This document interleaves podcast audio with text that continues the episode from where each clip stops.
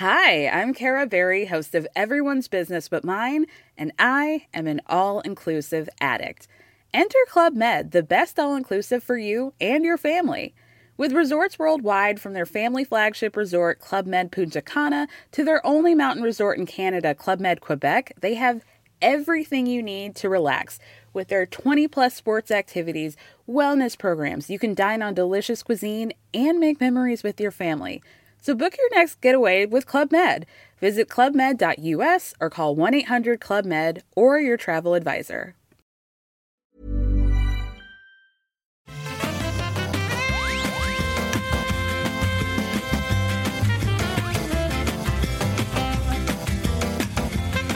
Bonjour à tous et bienvenue sur le rendez-vous jeu. On a tellement de choses vidéoludiques dont on doit vous parler. On a Stadia, on a Star Wars Jedi Fallen Order, on a Pokémon, on a le XO19 de Microsoft avec des annonces pour la Xbox. On a plein d'autres choses dont on va vous parler. Il y a tellement de choses qui se passent. C'est la folie totale dans le monde du jeu vidéo. Mais heureusement, pour m'aider à naviguer ces eaux troubles et troublantes, et troublé, tout ce qu'il y a de trouble. J'ai euh, deux personnes absolument formidables avec moi. Je suis Patrick Béja et d'abord euh, accueillons comme il se doit mon compagnon de longue date, Jika Loret, qui revient dans l'émission. Comment ça va, Jika? Ça, Salut Patrick, yes, ça va, ça va de retour après euh, quelques complications de planning, on va dire, mais, mais ouais, ouais, ça va, ça va, je suis là. très bien, très bien. Tu as testé un petit peu Stadia, tu as joué à des trucs, donc c'est bien. Tu vas pouvoir m'accompagner dans mes opinions qui sont à contre-courant de ce qui se passe sur Internet, peut-être un petit peu. Comme souvent, comme souvent, Oui, oui, c'est pas par, euh, c'est pas intentionnel, hein, c'est juste que je suis clairement. Euh, anti-consensuel, tu vois, moi je suis un rebelle. C'est c'est ce à quoi pensent les gens quand ils pensent à moi. Ils se disent Ah, Patrick, c'est carrément un rebelle, clairement. Oui, évidemment. Un autre rebelle qui nous rejoint dans l'émission, qui a le courage d'affronter des jeux euh, controversés comme Pokémon Sword and Shield, c'est Julien Inverno. Est-ce que je prononce bien le nom de famille? Euh, oui, tout à fait, absolument. Bravo.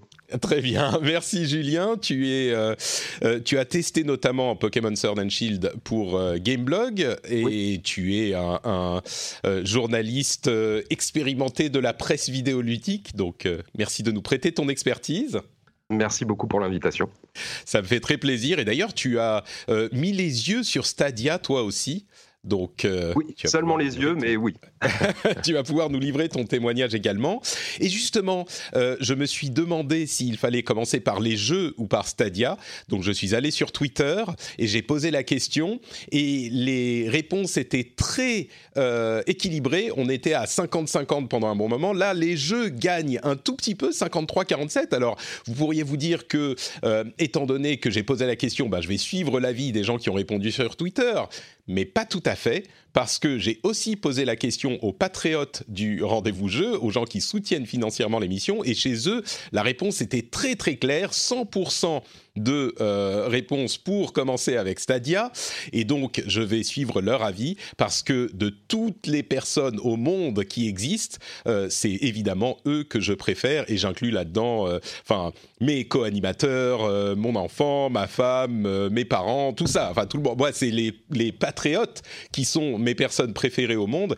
D'ailleurs, j'en profite justement pour remercier certains de ceux qui soutiennent l'émission, notamment Jules, Thomas Bars, Fidel Castor, Johan Tiripati, il y a plusieurs personnes dont on connaît bien les noms là-dedans, euh, Calmant, Anna Land, Arthur Cornillo, Emeric Omasias et Piskov, Piscovi et Yamzo. Merci à vous tous et à tous ceux qui choisissent de soutenir financièrement le rendez-vous jeu pour lui permettre de continuer à être le meilleur. Le meilleur qu'il peut être, hein. pas le meilleur. On n'est pas si présomptueux qu'on dit qu'il est le meilleur podcast au monde. Maintenant, si vous, vous le pensez, euh, je ne vais pas vous arrêter non plus. Euh, un service qui n'est peut-être pas le meilleur service au monde, c'est Stadia. Et dans nos discussions euh, juste avant de commencer l'enregistrement, on en a parlé un petit peu avec bah, Jika et Julien, et Jika a bien décrit la situation pour Stadia aujourd'hui, c'est-à-dire qu'il s'est pris un torrent de merde sur Internet, et c'est un petit peu une situation qu'on voit de temps en temps quand les gamers sont énervés ou quand ils sont pris dans un mouvement de foule. il y a une sorte de d'avis unanime qui se forme et qui a tendance à pylon, comme on dit en anglais, et à en rajouter à tel point que l'image qui se forme d'un truc, du service en l'occurrence sur Internet, en devient un petit peu déformée, je crois, et j'ai l'impression que c'est un petit peu le, cas aujourd'hui. Euh, en un mot, est-ce que vous pouvez me dire, moi je vais faire un gros topo sur mes impressions sur Stadia, mais quand même je vais vous donner la parole avant. En un mot, euh, est-ce que vous pouvez me dire ce que vous avez pensé de votre expérience? J.K., toi tu le testes depuis plusieurs jours, hein, donc euh, juste en, une minute, quoi. Quelles sont tes impressions? Oui, oui, oui, bah, on a eu euh, la chance d'avoir un, review, enfin un kit de test il y, a, une semaine maintenant, et en fait, comme, un, peu comme on s'y attendait et comme on s'en est assez rendu compte un peu sur le tard, c'est que euh, c'est un lancement qui est assez raté, enfin qui est même raté parce qu'il y a beaucoup de fonctions qui sont pas qui sont pas au lancement. Il y a un catalogue de jeux qui est, qui est pas très qui est pas très sexy, euh, enfin qui est, surtout qui est, qui est, pas très fourni. Euh, par contre, moi je trouve pour l'expérience que j'en ai eu que la technologie fonctionne très bien et l'énorme avantage que je trouve à Stadia sur le sur le reste, même des autres concurrents sur le cloud gaming, c'est la simplicité et l'immédiateté d'utilisation. Il mm. juste, tu, tu, lances ton navigateur Chrome, tu appuies sur lecture, euh, enfin, tu, tu, cliques sur ton jeu, tu appuies sur play, et c'est tout. Il n'y a pas d'installation, pas de téléchargement, etc. Et ça, je trouve que c'est le vrai plus euh, aujourd'hui du, du, euh, du, service. Donc commercialement euh, raté pour le moment en tout cas, mais techniquement euh, réussi, c'est voilà, un peu mon impression. Je rentrerai dans le détail tout à l'heure, mais je on, l'a testé sur, sur pas mal de connexions différentes. Et contrairement à beaucoup de confrères hein, qui ont eu des problèmes, c'est-à-dire que le, le, le, le, souci c'est que je peux pas garantir à tout le monde que ça va marcher, parce que quand tu les articles... Ça dépend de la connexion. L'expérience est très variable, ouais, bien sûr. Mm. Et, aux États-Unis notamment, on en parlera. J'ai l'impression que ils sont, euh, ça, marche moins bien qu'en Europe. Quoi.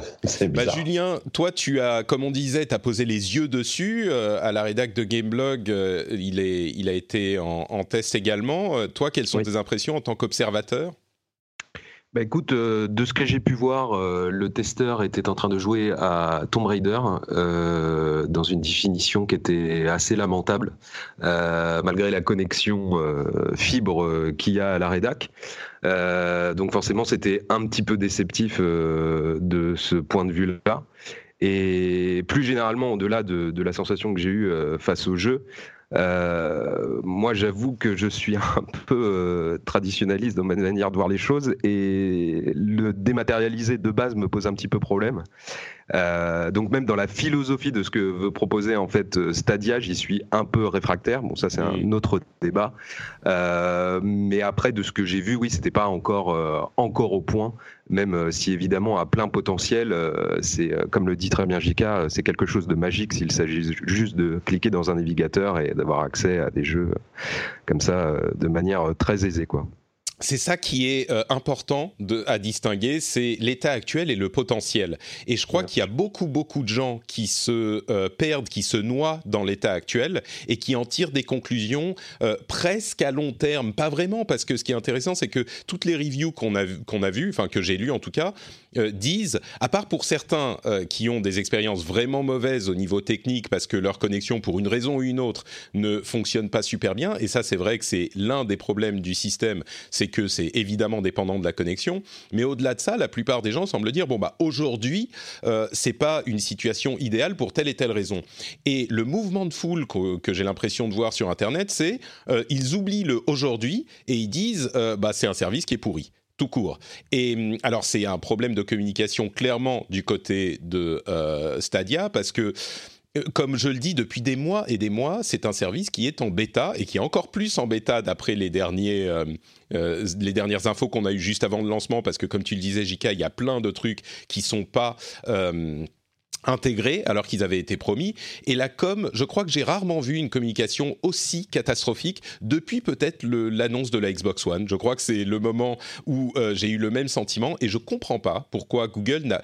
Tout ça aurait été corrigé simplement en mettant un petit tag bêta sur le truc et en disant on va avoir six mois de bêta et après on lance. Peut-être qu'ils voulaient pas justement, il y a une raison euh, de com où ils se disaient euh, on lance tous nos services en bêta chez Google et donc ça va mettre un, stigmate difficile à, euh, dont il sera difficile de se départir à terme, donc il faut surtout pas l'appeler bêta. Peut-être qu'il y avait une directive comme ça euh, qui venait d'en haut, mais c'est clairement une erreur parce que pour le coup, les gens le prennent comme un lancement, alors que pour eux, ils le communiquent comme un lancement, mais clairement, ça n'en est pas un, c'est une bêta. Et si on le considère comme une bêta, c'est beaucoup plus enthousiasmant et on lui passe beaucoup plus de choses.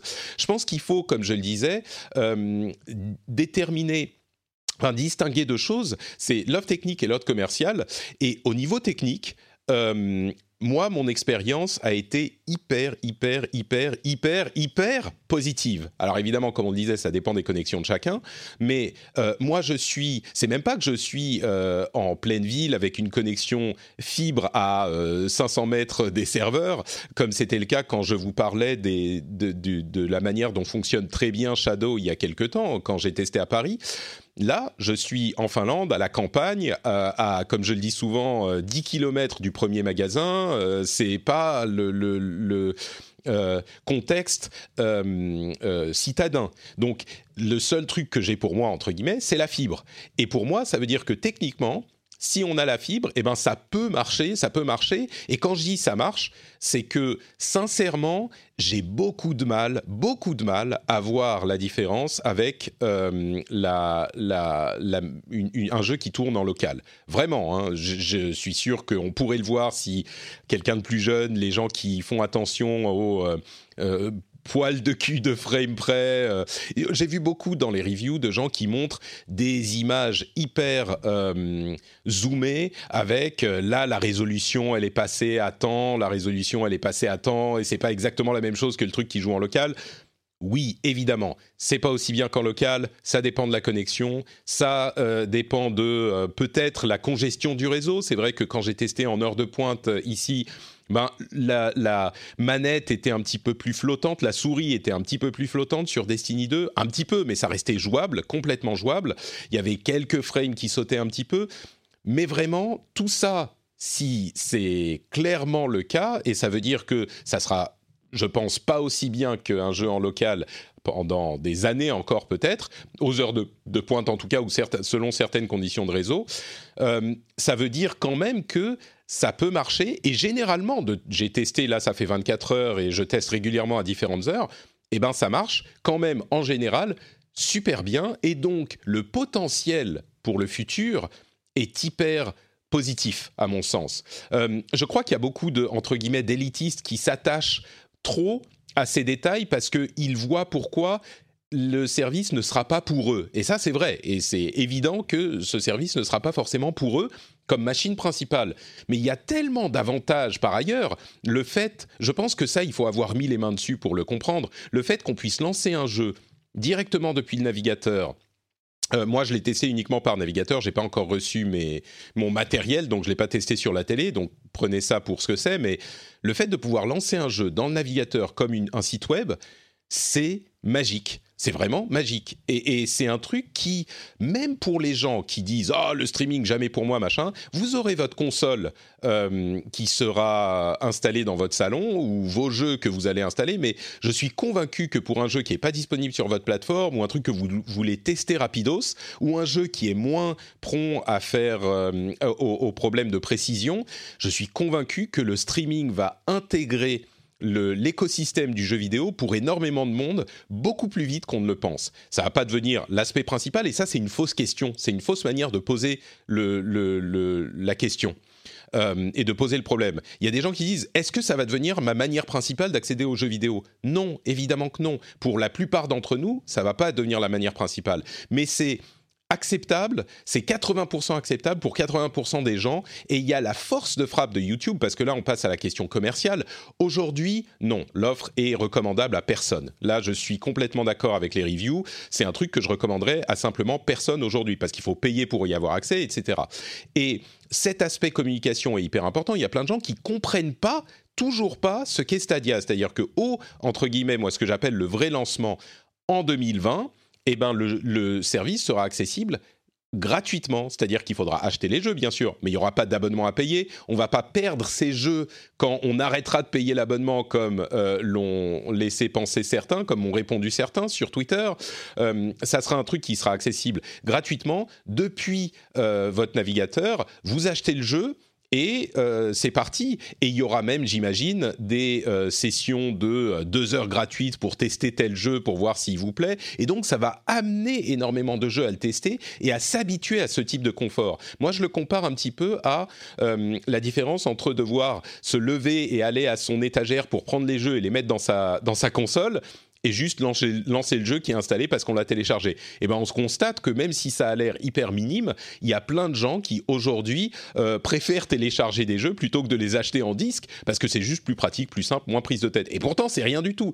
Et eh ben il y a une même différence entre euh, ces deux éléments et le fait de devoir installer, maintenir ces jeux, lancer Steam, euh, lancer les downloads, lancer les updates et juste cliquer et lancer le truc.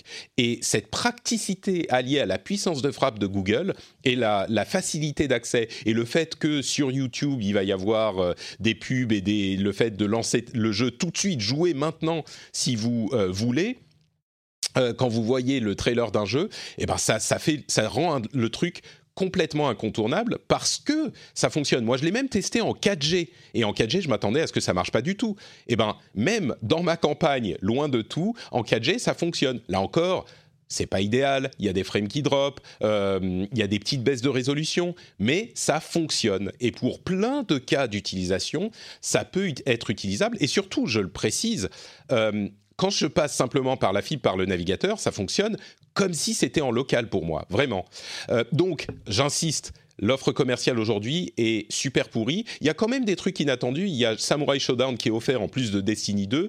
Ils ont euh, des réductions de prix très substantielles pour les gens qui ont l'abonnement pro euh, qui, pour, euh, pour certains jeux. Il y a genre entre 30 et 50% de réduction si vous voulez acheter les jeux. Bah, J'en achète quand même aucun parce que évidemment Stadia aujourd'hui, comme je le répète, n'est pas quelque chose de vraiment intéressant mais euh, ils vont pouvoir continuer à pousser sur ces leviers, ils vont pouvoir continuer à le, pousser. Et surtout, la conclusion que je veux donner à tout ça, c'est que la base, c'est le plus important, la base est saine. Et contrairement à ce qui s'est passé avec la Xbox One où ils devaient convaincre des gens d'acheter la console et quand ils ont pas réussi, quand ils ont raté leur communication, eh ben ça a euh, provoqué une réaction en chaîne qui a fait que tout s'est cassé la gueule sur la Xbox One. Là, ça a beaucoup moins d'importance parce que l'accès sera là pour tout le monde de toute façon d'un simple clic. Donc ils vont réussir à toucher les gens quoi qu'il arrive. Donc pour moi, le lancement, enfin c'est pas un lancement, c'est une bêta, c'est pas super convaincant mais les bases, le plus important, c'est-à-dire le fait que ça marche comme ça aussi bien que ça soit le cas, je ne m'y attendais pas, et ça, c'est le plus important, et comme ça fonctionne, le potentiel pour l'avenir est hyper, euh, euh, est complètement présent. Ça ne veut pas dire qu'ils vont réussir à 100%, mais ça veut dire qu'ils peuvent complètement réussir. Est-ce que ça vous parle, ce, long topo que j'ai fait, cette analyse que j'ai fait euh, Jika, ça te paraît cohérent ou je suis trop non, non, bah, je suis, je suis, je suis assez d'accord sur pas mal de points. Effectivement, le, le, vrai lancement, enfin, là, on va juger vraiment, ça va être l'année prochaine, quand euh, d'une part, il y aura euh, l'offre gratuite qui sera lancée, et d'autre part, il y aura aussi toutes les fonctionnalités. Euh, annoncées et attendues, notamment le, streaming sur YouTube, effectivement, le, fait de pouvoir lancer un jeu quand, on, quand on voit un trailer tel, tel qu'il le, le voyait, etc. après, moi, ce qui est, ce qui est ce qui, je pense qui est rageant et ce qui je, comprends la, la, la, colère de certains, c'est par exemple, euh, bah, aujourd'hui on, dit tout c'est une bêta, etc. Effectivement, c'est une bêta, mais c'est une bêta quand même qui te demande de payer 129 euros parce qu'aujourd'hui c'est la seule façon d'accéder à Stadia, c'est d'acheter le pack euh, Founder, euh, enfin le, la première édition à 129 euros qui inclut la manette, le Chromecast euh, et trois mois d'abonnement. Donc c'est la seule façon d'accéder à vos services. Alors donc donc c'est vrai que c'est une bêta, mais qui, qui, revient quand même un petit peu cher. Après, on peut dire c'est souvent comme ça avec ce qu'on appelle les, early adopters, où tous les gens qui vont acheter une, nouveauté euh, les yeux fermés, euh, ben forcément ces gens-là payent des pots cassés. Moi, je vois à mon travail, par exemple, ils sont quand même assez nombreux à avoir, avoir commandé le, le pack Founder quasiment dès l'annonce, et eh ben, il n'y en a aucun qui l'a reçu encore, alors que, alors que le truc est, officiellement dispo depuis deux, depuis, depuis deux jours. Donc déjà, là, il y a un vrai problème de, de, à la fois de communication et de gestion en fait de, de, la, part de, de la part de Google, et c'est, c'est dommage. Et par contre, effectivement, je, te rejoins sur la technologie. Euh, donc moi, en, en, termes d'expérience, je l'ai testé sur trois, sur, sur trois, euh, trois plateformes, enfin trois connexions différentes. Au boulot, au travail, donc condition idéale, fibre à, fibre à 200 mégas en Ethernet aucun problème. Honnêtement, ça, ça, c'est vrai que c'est très impressionnant. J'ai, en plus, ce qui est cool, c'est bon, donc je travaille pour jeuxvideo.com, donc j'ai fait essayer notamment euh, Mortal Kombat, donc à, à, des spécialistes de la baston. J'ai fait essayer Destiny à des gens qui jouent beaucoup à Destiny. Ils m'ont, ils m'ont tous dit euh, dans ces conditions-là, en tout cas, euh, c'est clair que je vois, je vois pas ou quasiment pas la différence avec, en tout cas en termes de latence, avec euh, avec une console. Mais, c'est ça qui est. Je veux insister sur ce point parce qu'il est, il, se noie dans les plaintes légitimes, mais les plaintes sur d'autres aspects comme ceux que tu as évoqués. Le truc le plus important dans tout ça, c'est ça. C'est-à-dire qu'on est passé, il y a un ou deux ans, de gens qui disaient Non, mais attends, le streaming, mais jamais de la vie, qu'est-ce que tu racontes Jamais. Et, et, et aujourd'hui, c'est genre ah oui, mais euh, non, je préférerais quand même euh, xCloud parce que xCloud, il y aura l'option streaming ou pas. Ce qui est complètement vrai, c'est complètement légitime. Mais le, truc qui est le plus important à retenir, et si vous ne le voyez pas parce que l'arbre cache la forêt, euh, c'est ça, c'est que ça fonctionne presque aussi bien qu'en local. Et ça, c'est invraisemblable. C'est incroyable. Jamais on n'aurait pensé que ça fonctionnerait aussi bien ouais, mais il y a, après, quelques mois. Ouais, mais euh, honnêtement, euh, Shadow a, a, la même qualité de, de connexion euh, depuis un petit moment, tu vois. Donc, enfin, moi, disons. Ouais, mais les gens, le, les gens le croient toujours pas. C'est ça qui Les gens qui n'ont pas mis les mains dessus. Ce qui m'a vraiment impressionné, c'est pas tant la qualité de la latence. J'étais agréablement surpris, mais ce qui m'a impressionné, comme, comme je l'ai dit, c'est la simplicité du truc. C'est cliquer pour un bouton pour lancer ton jeu, et, ça, c'est génial. et juste pour terminer, moi, j'ai aussi testé à la maison, donc je suis aussi en fibre, hein, mais j'ai testé exclusivement Wi-Fi, avec en plus un Wi-Fi, un Wi-Fi qui est correct hein, à, à 30 35 mégasecondes, 40 mégasecondes. Euh, J'avais aussi la, télé allumée avec du streaming, ma femme sur l'iPad, etc. Et là encore, ça marchait très correctement. Enfin, en tout cas, en termes de latence, ça allait très bien. Et euh, j'ai un collègue qui a un ADSL à 15 mégas, donc vraiment le minimum. Et euh, là, clairement, il m'a dit que l'expérience n'était pas idéale, mais comme tu disais, ça marchait. Il y avait quand même régulièrement des, pertes de, de, frame. Et aujourd'hui, en fait, le principal euh, problème quand on a une connexion qui est pas terrible, et même sur une bonne connexion, c'est que quoi qu'on en dise, oui, vous avez, vous aurez une perte visuelle. Euh, techniquement, y a, on, voit la compression. Euh, on est limité en, pour le moment en 1080p, donc en Full HD sur les écrans d'ordinateur. Vous pouvez monter en 4K théoriquement sur le Chromecast, mais mais c'est clair que vous n'aurez pas la même expérience. De toute façon, Stadia se destine pas à des se décide pas aux hardcore gamers qui jouent sur console ou sur PC depuis des années, euh, qui ont de toute façon déjà fait les jeux qui sont au lancement, hein, qui, ont, déjà joué à Red Dead 2, qui ont déjà joué à Assassin's Creed, qui ont déjà joué à Tomb Raider. Il y a beaucoup de gens qui disent ah ouais mais il faut racheter les jeux. Mais bien sûr, mais aujourd'hui là encore euh, statut bêta, lancement là, Là, là, là, là, je, relève quand même qu'il y a un vrai problème de communication de la part de Google, c'est que tous les gens à qui j'en parlais, donc franchement, euh, je, c'est pas pour dire, mais ça fait une semaine que je ne parle que de Stadia. J'étais chez Europe 1 hier avec, le, dans la matinale pour en parler. J'ai fait le journal de jeuxvideo.com, j'ai fait plein d'émissions pour en parler.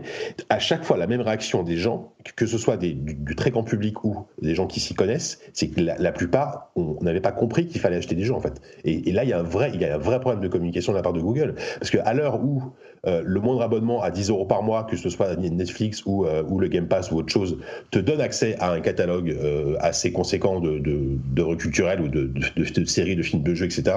C'est vrai qu'aujourd'hui, Google qui arrive avec un abonnement à 10 euros par mois et en plus derrière des jeux que tu, que tu vas devoir payer au, quasiment au prix fort, parce que, qui, qui, sont a priori entre 40 et 60 dollars, là, je pense qu'il y a dans, dans, la tête des gens, il y, a, un truc qui colle pas en fait. Et, et oui, je, pense que, je, je, pense que Google va avoir un vrai, y a un vrai problème de modèle économique.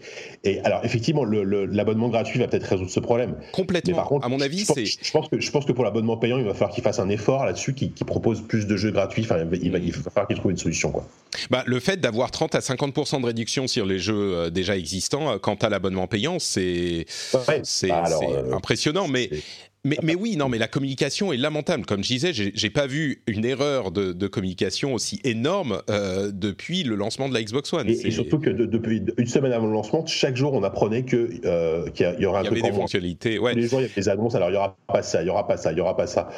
Donc euh, évidemment que, que, la magie du truc, elle, elle, est complètement, elle est complètement flinguée. C'est sûr. Mais d'une part, euh, tout ça, dans six mois, on n'en parlera plus. Enfin, on en parlera comme d'un mauvais souvenir. Probablement. Euh, oui. Et puis surtout, tous ces problèmes que tu évoques et qui sont encore une fois complètement légitimes, c'est des trucs qui, une fois que tu peux cliquer sur un lien et euh, à la fin de ta vidéo YouTube et lancer le jeu immédiatement dans ton navigateur, cette base, ce cœur-là du service qui marche super bien, eh ben, tu vas oublier tout le reste. Je, te garantis que, pas pour tout le monde, mais euh, comme ça me fait penser à Apple, tu sais, Apple, ils font 80% de ce dont les gens ont besoin pour 80% des gens. Et tous les gens qui sont un petit peu euh, technophiles, genre euh, élitistes, machin, ils disent ah mais Apple tu peux pas faire ci, tu peux pas faire ça, c'est de la merde parce que ceci, c'est la merde parce que cela. Un petit peu moins maintenant, mais on l'a beaucoup entendu pendant très longtemps. Eh ben les gens qui euh, ne sont pas euh, à, fond sur ce genre de problème, ils s'en foutent et ils utilisent des appareils Apple. Là, je pense qu'on va avoir un petit peu le même type de euh, développement sur les années à venir. Hein. Ça va pas être dans les, dans les six mois qui, qui, qui viennent, mais sur les années à venir. Et je pense que Stadia va pas complètement conquérir l'ensemble de l'industrie du jeu vidéo, mais va devenir un acteur qui compte et euh, le streaming par Stadia ou par d'autres va euh, devenir une partie de notre expérience vidéoludique beaucoup plus vite qu'on qu ne le pense euh, et qu'on ne le pensait il y a quelque temps. Ah bah ça, je, enfin moi, je, je, ça, ça, par contre, j'en suis convaincu que le cloud gaming sera euh, quelque chose de très d'important, en tout cas, dans, dans, les années à venir. Et, et 2020 va être une année charnière parce que parce qu'il y a énormément de, de, de, personnes qui vont lancer leur service, qui lancent leur service. Donc, donc il va y avoir une bataille des plateformes, comme comme c'est le cas aujourd'hui sur la vidéo. Euh, donc après, on verra, on verra quel, quel, ah, il va y avoir des morts, sortira, hein, mais il va y avoir des morts. Mais, oui. mais clairement, euh, le, le, cloud gaming, ça y est, on, on arrive 2020. En tout cas, pour moi, c'est c'est l'an 1, c'est vraiment l'an 1 du cloud gaming au niveau du grand public. Quoi. Et d'ailleurs, Amazon euh, semblerait être en train de préparer son lancement de son service cloud gaming pour 2020 mmh. également. Donc il va y avoir du monde. Ce qui est sûr, mmh. c'est que dans toute cette euh, euh, bataille, ceux qui sont le mieux positionnés, c'est Microsoft avec le service Xbox Xcloud, parce que pour le coup, si tu es un petit peu pas sûr, bah tu peux acheter ton jeu ou avoir ton abonnement chez Microsoft. Et donc, si tu veux, tu installes ton truc et tu peux aussi l'avoir en, en streaming avec Xcloud. Ça va être de loin l'offre commerciale la plus convaincante, je pense, euh, de, de, toutes ah bah celles si. qu'on va voir, quoi. Si leur technologie est au point, euh, je vois pas comment Microsoft pourrait pas, alors je sais pas forcément être premier, mais en tout cas avoir un, un vrai succès, parce que comme ouais. tu dis, là, là, là, ça regroupe tous les avantages de tous les avantages de tout, la possibilité de jouer offline, euh, enfin de joueur local, euh, de jouer sur PC, de jouer voilà, sur, jouer sur PC, console, sur console, ton, ton, ton, ton abonnement unique qui donne accès à tous les jeux. Enfin, voilà, franchement, euh, mmh. ils, ils, a priori, sur le papier, c'est eux qui ont tout compris. Quoi. Ouais. Après, on verra la réalité des choses. Quoi. Avec, encore une fois, la force de frappe des autres acteurs comme euh, euh, Google avec YouTube, Amazon avec Twitch, évidemment, euh, qui peut quand même compter, mine de rien. Parce qu'encore une fois, euh, quand tu es en train de regarder ton streamer préféré qui joue un jeu et à la fin de son stream, tu dis, ah bah je vais le tester aussi, tu cliques quelque part et tu es en train de jouer en deux secondes, euh, encore mmh. une fois, il n'y a pas de mots pour décrire à quel point c'est magique et je crois que les gens qui n'ont pas testé ces trucs-là ne peuvent pas comprendre. C'est comme avoir un enfant en fait quand tu peux expliquer autant que tu veux aux gens qui n'en ont pas un, euh, tant que tu les, tant que les gens n'en ont pas un, bah ils peuvent pas comprendre ce que ça veut dire. Donc euh... il n'y a ouais. pas de bêta avec un enfant en plus. Donc, euh. oh, je peux te dire que les trois premiers mois c'est bien une bêta, hein. c'est pas fini du tout et même après. Bah justement, Julien, je te redonne la parole. Est-ce qu'on t'a un petit peu convaincu des, des, qualités potentielles de Stadia ou est-ce que tu restes quand même sur ton impression de euh, moyenne euh, avec tes, tes, tes premières euh, ta première expérience?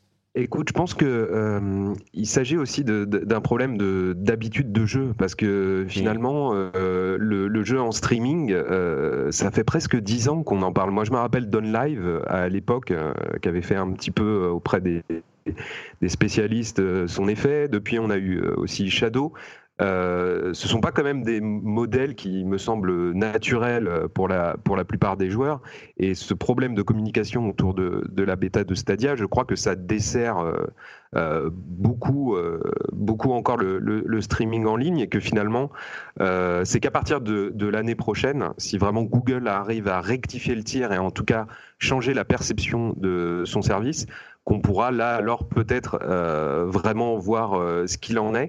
Mais euh, ce, ce, problème de communication autour de cette bêta, il est à mon sens très important parce que le. Ça va laisser des traces, tu veux dire. Exactement, ça reste encore obscur pour beaucoup de personnes. Et puis, comme tu le disais, euh, c'est peut-être pas fait pour les hardcore gamers qui vont être euh, très euh, tatillons sur euh, la frame près, etc.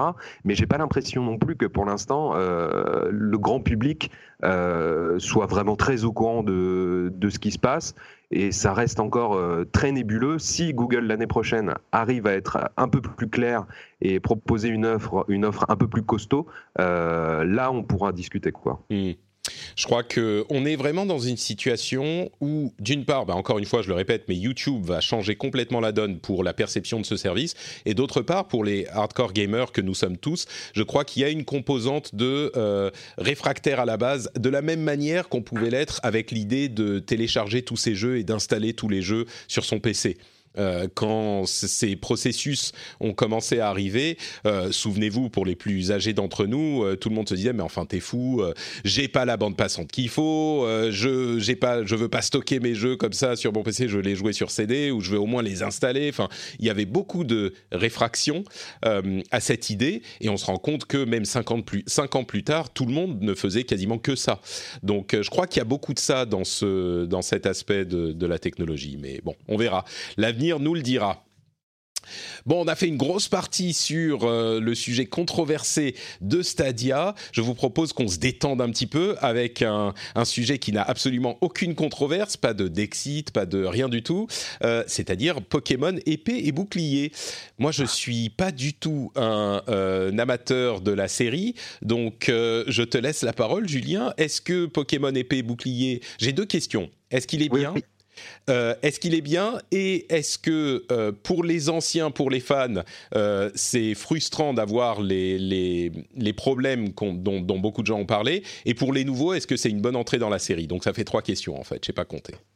Ok, alors on va commencer par la dernière. Je pense en effet que Pokémon Bouclier et Épée sont peut-être les meilleurs épisodes pour commencer, si on est novice de la série.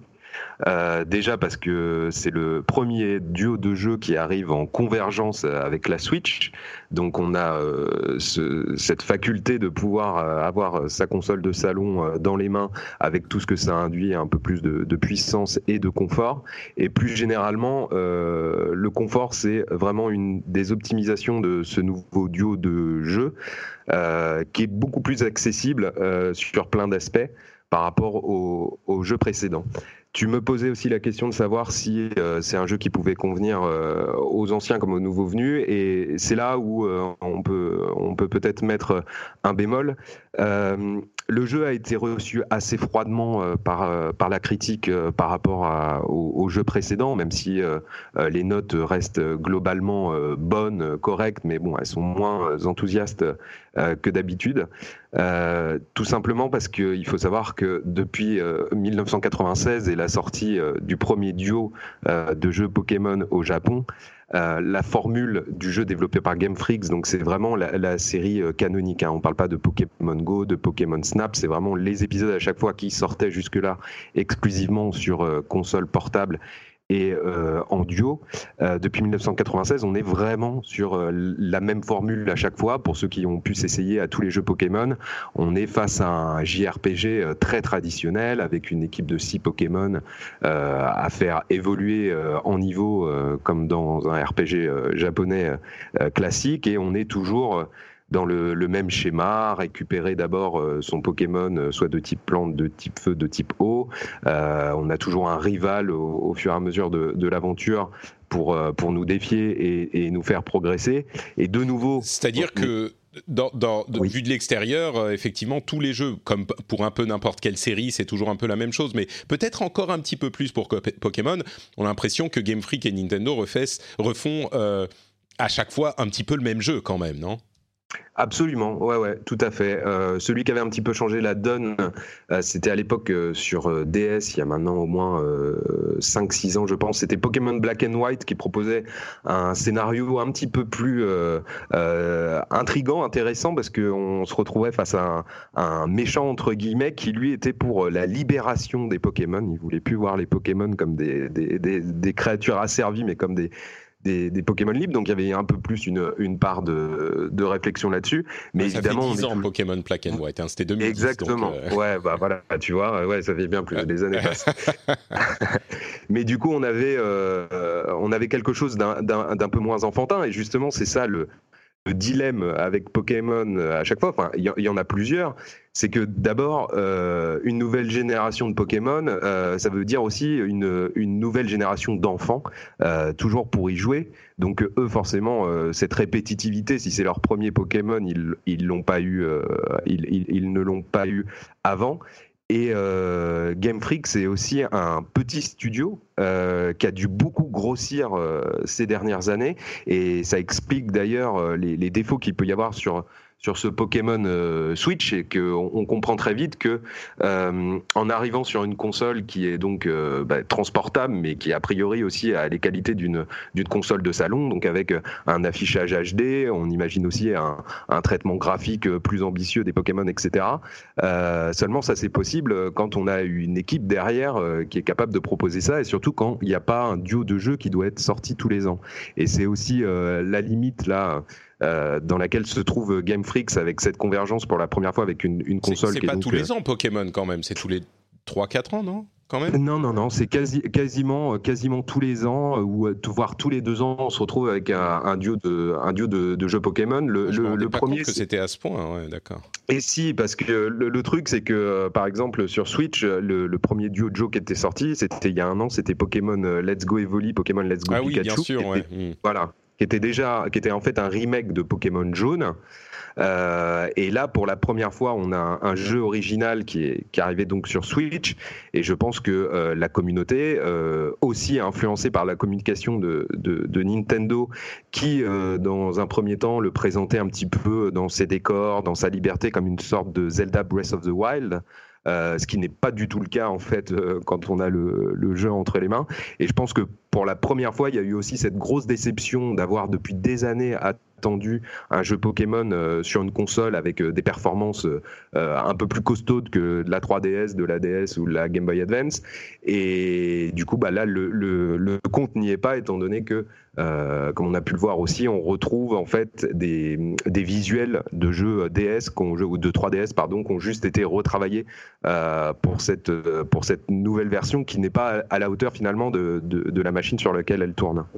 Mmh. Donc il y a déjà cette déception d'une part, euh, et puis il y a l'histoire des, Pokémon, enfin du, du Dexit, du fait qu'on ne peut pas importer tous ces Pokémon de son Pokédex euh, historique dans, ce jeu. Ouais, il y, y, a un Pokédex qui est, qui est limité en fait euh, dans ce jeu. Euh, on a environ euh, 400 Pokémon, parmi lesquels 30 euh, nouveaux. En fait, le Pokédex est composé d'une sélection de tous les Pokémon qu'on a pu voir euh, dans les différents jeux jusqu'à aujourd'hui. Ce qui en soi, à mon sens, n'est pas vraiment un problème dans le sens où si on se retrouve avec un Pokédex qui réunit un millier de, Pokémon, bon, c'est peut-être pas forcément l'idéal et finalement une sélection des meilleurs des différentes générations euh, peut être agréable. Mais c'est que euh, cette manière de faire, en fait, elle s'accompagne en général dans le jeu euh, de déception par rapport à la liberté, de déception par rapport au, renouvellement et aussi un manque par rapport euh, à des attaques qui ont, qui ont pu être enlevé et aussi pour certains, alors moi je le présente plutôt euh, sous un jour euh, positif, c'est-à-dire que pour, pour, pour, vous dire un petit peu à quel point des fois euh, Pokémon pouvait être archaïque, on combat donc avec une équipe de 6 Pokémon, mais on a évidemment en réserve euh, dans, un, dans des boîtes PC, c'est le, le, nom, ça s'appelle comme ça, tous les Pokémon qu'on a pu euh, capturer. Et jusqu'à maintenant, quand on voulait changer son équipe, il était obligatoire d'aller euh, dans un centre Pokémon pour aller les sélectionner. Euh, chaque personnage en combat gagnait de l'expérience essentiellement euh, pour lui et ne le partageait pas avec les autres Pokémon. Maintenant, tout ça c'est terminé. On peut remodeler son équipe où qu'on se trouve dans l'aventure et désormais quand un Pokémon combat, euh, l'expérience en combat ou pendant les chasses est redistribuée euh, parmi tous les Pokémon. Donc c'est pour ça que, que, je disais tout à l'heure qu'on trouve quand même plus de confort de jeu, mais pour certains qui ne seraient jamais essayés à la série, euh, ça semble quand même euh, tout à fait normal, mais ça prouve bien que euh, Pokémon reste d'abord une série de RPG très très traditionnelle, et ça, il, il faut s'en rendre compte.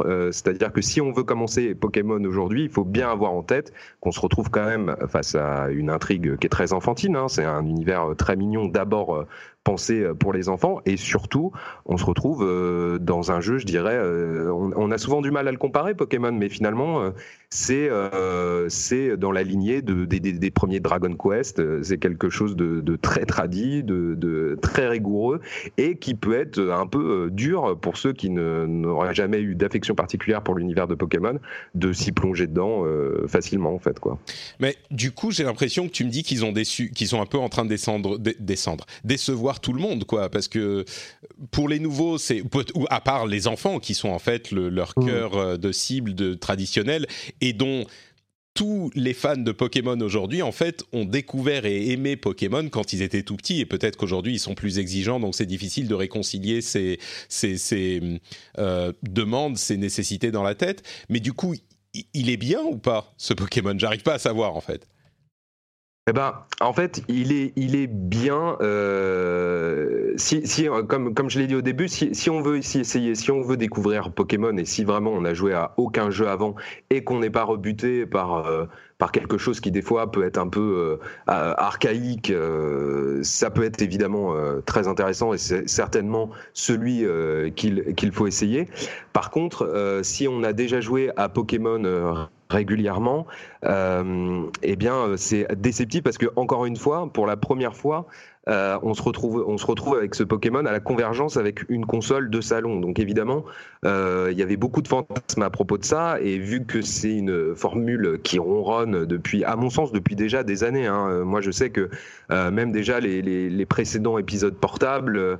me semblaient quand même voilà bien trop ronronner à, apporter des innovations par par touches bien trop petites et et du coup, à, la convergence avec la, Switch, euh, c'est évidemment déceptif parce que on pensait qu'il y aurait euh, de, nouveaux modèles 3D euh, pour les Pokémon, ce qui avait été d'ailleurs annoncé par le, producteur du jeu avant que des passionnés découvrent il y a quelques jours en fouillant dans les lignes de code qu'en fait les modèles étaient des modèles, les modèles des Pokémon étaient des modèles 3D de, de jeux précédents ce qui d'ailleurs a euh, donné lieu au hashtag Game Freak qui est une expression de frustration euh, assez extrême, on va dire, mais ah, absolument un peu abusive, sans, sans, sans, aucun doute.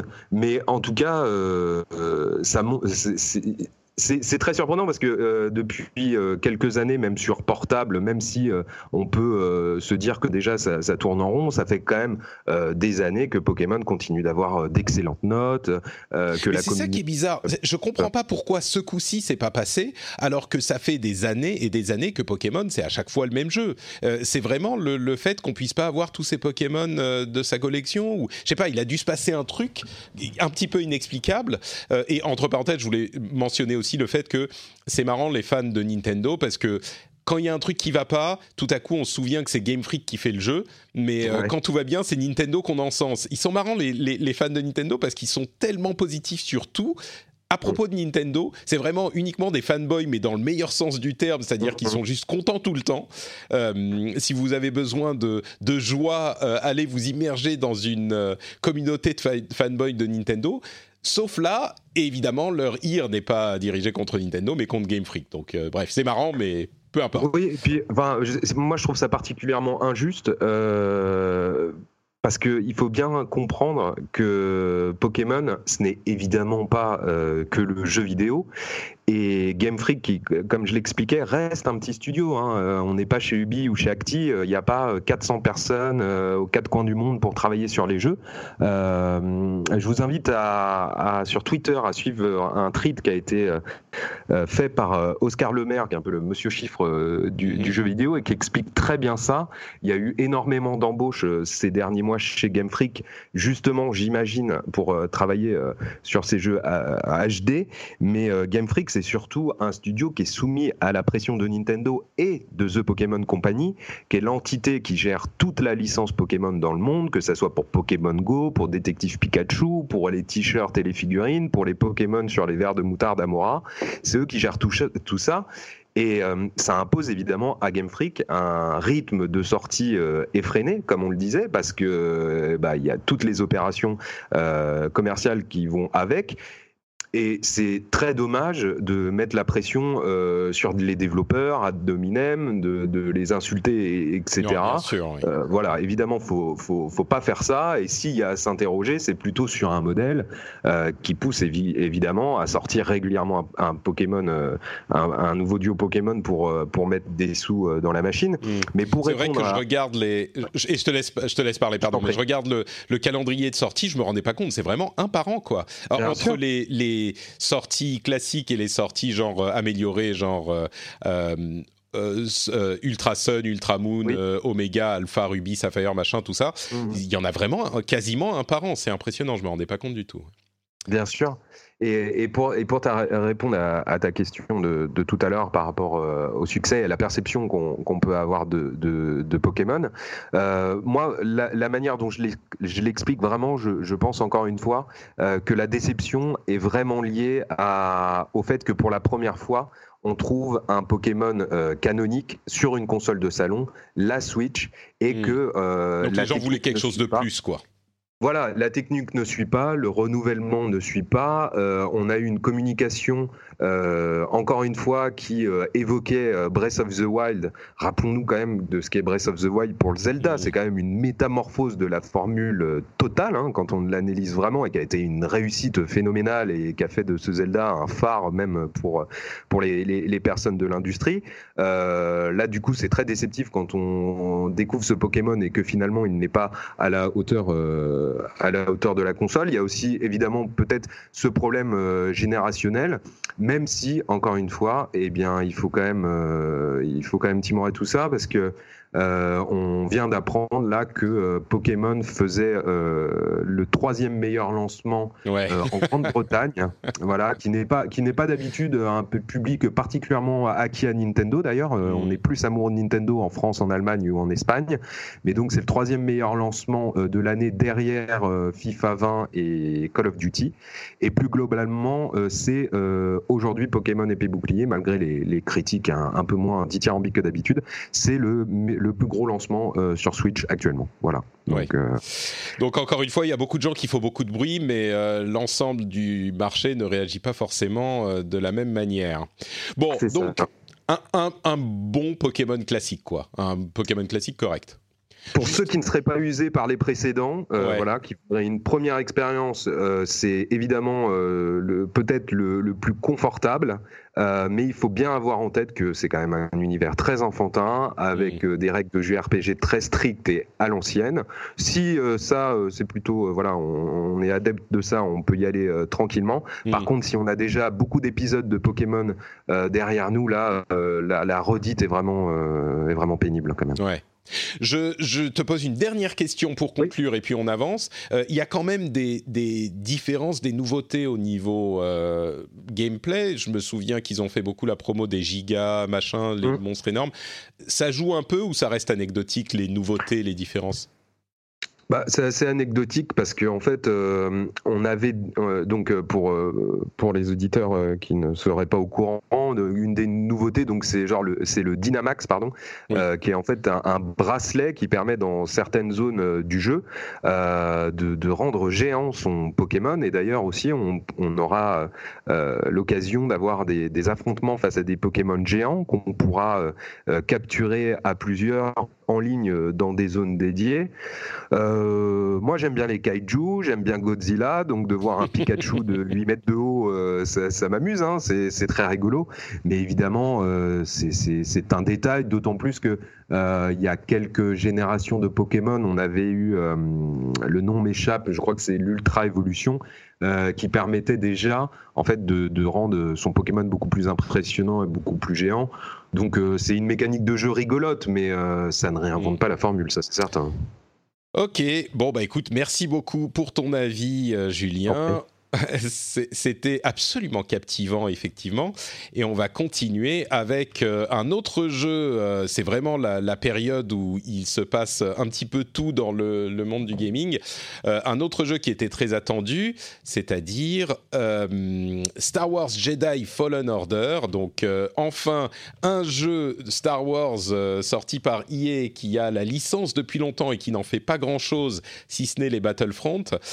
enfin, un jeu solo sans microtransactions, sans multi, sans lootbox, sans rien. Euh, développé en plus par Respawn Entertainment, qui est un développeur de qualité, euh, qui a, qui pourrait remplir la promesse de euh, la licence Star Wars en jeu vidéo après des années de disette. J'ai oublié de vous poser la question, est-ce que vous y avez joué? Vous l'avez testé, vous, ou pas, Jika euh, bah écoute, euh, comme souvent, euh, que je te la même chose, je suis dessus actuellement, ouais. D'accord. J'ai commencé à y jouer et, enfin, je trouve ça très très cool. Julien, tu... détails, mais voilà. Introducing WonderSuite from Bluehost.com. Website creation is hard, but now with Bluehost, you can answer a few simple questions about your business and get a unique WordPress website or store right away. From there, you can customize your design, colors, and content. And Bluehost automatically helps you get found in search engines like Google and Bing. From step-by-step guidance to suggested plugins, Bluehost makes WordPress wonderful for everyone. Go to bluehost.com/wondersuite. slash Millions of people have lost weight with personalized plans from Noom, like Evan, who can't stand salads and still lost 50 pounds. Salads generally for most people are the easy button, right? For me, that wasn't an option. I never really was a salad guy. That's just not who I am. But Noom worked for me. Get your personalized plan today at Noom.com. Real Noom user compensated to provide their story. In four weeks, the typical Noom user can expect to lose one to two pounds per week. Individual results may vary. T'as mis les mains dessus ou pas du tout Oui, tout à fait. Je suis un grand fan de Star Wars et j'ai pu y jouer également. Ah bah super, on a les trois avis. Alors moi, mon avis, euh, en quelques mots, je vais faire beaucoup plus court que mon laïus sur euh, Stadia. Euh, pour moi, c'est un jeu qui est un, un, jeu sympa, mais dont très peu de gens parleraient, dont personne ne parlerait vraiment si c'était pas un jeu Star Wars. Et en entendant ça, certains pourraient se dire ah mais du coup c'est un jeu pas bien, le succès est usurpé. Pas du tout. Le fait que ça soit un jeu Star, Star Wars et l'enrobage Star Wars est complètement un vrai plus légitime euh, qui apporte un plaisir de jeu qui est pas du tout usurpé. Euh, donc c'est un bon jeu, il y a des éléments sympas, il y a euh, des choix qui sont pas des slam dunk, des réussites totales forcément, mais qui donnent des, des un renouveau sympa à un jeu Star Wars qu'on n'avait pas forcément eu, cette mécanique Dark Souls Light ou plutôt Sekiro Light qui est sympa. Il y a des petit problème aussi. Je trouve que le personnage est hyper, euh, le personnage principal est euh, hyper plat. Euh, la carte et l'exploration sont pas toujours idéaux, mais dans l'ensemble, c'est un bon jeu. Et si vous aimez bien Star Wars, comme je crois, il y a peu de gens qui détestent Star Wars activement, si vous aimez bien Star Wars, eh ben c'est sympa et c'est un c'est un plus c'est un bon jeu Star Wars quoi. Et moi je je prends beaucoup de plaisir à le faire et je continue à y jouer là où Death Stranding que que dont je me disais ah bah ça a l'air pas mal m'a paru plus rébarbatif plus vite et là j'ai même en revenant sur des planètes que j'avais déjà un petit peu explorées avec la frustration de se perdre dans des zones labyrinthiques et eh ben je continue à vouloir aller plus loin donc euh, plutôt sympa Jika ça correspond à ton expérience? Oui, pardon, j'avais mon micro coupé. Euh, ouais, alors globalement, oui, effectivement, c'est vraiment, euh, c'est vraiment ça. C'est-à-dire que quand, quand, on apprécie la licence, quand on, quand, on, quand on aime Star Wars et quand on suit le truc, c'est un plaisir de jouer parce que euh, tout simplement, ça faisait longtemps qu'on n'avait pas eu un, un, bon, juste un bon jeu solo Star Wars en fait. Euh, et ça, ça c'est vrai que ça, ça, ça manquait. Euh, en plus, ça, ce qui est plutôt intéressant, je trouve qu'il s'inscrit plutôt bien dans, dans, dans l'univers parce qu'il fait le, il fait le lien entre, enfin, en gros, ça se passe après l'épisode 3, donc ça raconte la, la, purge des Jedi et, et, la chasse des Jedi, donc c'est plutôt intéressant. Et je trouve que artistiquement, le, enfin, le jeu est pas magnifique, mais artistiquement il y a vraiment des, décors, des, tableaux de fond, des, images qui sont très très belles. Il y a un travail artistique, je trouve, pour représenter l'univers de Star Wars qui est, très chouette. Et, euh, effectivement, ils ont, récupéré tout ce qui marchait ces dernières années, un, petit peu Dark Souls, un peu d'exploration à la, Tomb Raider, à, la Metroidvania. C'est presque un Metroidvania sur pas mal de points, etc. etc. Euh, mais, ça marche plutôt bien. C'est clairement pas sans défaut. Euh, effectivement, je trouve, la, la, carte qui est vraiment illisible et c'est vrai que souvent tu tournes un peu en rond avant de comprendre où il faut aller. Euh, les caméras par moment, bon, elles, partent un peu en sucette, etc. Mais euh, mais c'est pas très grave parce que à de ça, t'as as vraiment un plaisir. Euh, t'as un plaisir de jeu assez assez simple en fait et, euh, et satisfaisant de, de, plonger dans un bon jeu de solo Star Wars et, et c'est déjà pas mal quoi pour un jeu Star Wars. C'est marrant parce que j'ai l'impression qu'ils ont plein de trucs qui fonctionnent mais qu'ils n'ont pas poussé assez à fond. Euh, s'ils avaient eu un an de plus, peut-être que le jeu aurait été meilleur, encore que je ne sais pas si c'est le cœur de, de ces mécaniques qui sont problématiques, comme l'exploration par exemple, je la trouve euh, pas hyper satisfaisante. C'est-à-dire que à aucun moment on revient là où on était et on a une nouvelle capacité qui nous permet d'accéder à une nouvelle zone et on se dit ah c'est super cool, je vais pouvoir enfin explorer cette partie que euh, qui était bloquée. C'est plutôt genre ah merde bon bah c'est bloqué ok euh, il va falloir que j'attende d'avoir la nouvelle capacité pour pouvoir y aller ok bon pas de problème. Il n'y a pas de d'exultation à aucun moment de ce genre de choses. Le combat c'est sympa. Il faut vraiment bloquer. Moi, au début, je, je faisais les roulades partout. Ça marche pas du tout, du tout, du tout. Mais il faut vraiment bloquer et, apprendre à parer parce que sinon, ça fonctionne pas. Euh, ça peut devenir sympathique quand on commence à avoir plusieurs euh, puissances de Jedi mais c'est pas non plus super jouissif, j'ai l'impression. Tout passe en, moyen plus, c'est cool, c'est sympa. Euh, Julien, toi, tu disais que tu es un fan de Star Wars et que est-ce que du coup tu prends ton pied dans ce, dans ce jeu-là? Bah, T'as bien résumé ce que je pense. Euh, c'est un jeu euh, moyen plus, euh, faute de mieux, faute de vrais jeux solo Star Wars. Ça fait plaisir. Moi, c'est un jeu que je recommanderais plutôt de à prendre, par exemple, en solde. J'ai eu un, premier a priori assez négatif dans le sens où je trouve l'intro du jeu vraiment très impressionnante. visuellement, c'est très chouette. J'aime aussi le, le, traitement graphique, les personnages qui sont proposés. Je trouve que ils sont, ils m'évoquent plus la première trilogie. Je trouve que même il y en a certains qui sont un peu moches, qui ont des têtes de, marionnettes un peu moches, et moi ça, ça a plutôt euh, tendance à me plaire. Mais je ne m'attendais pas en fait à, à, un jeu d'exploration à la Tomb Raider, et sur euh, sur ce côté-là, je le trouve aussi un peu faible.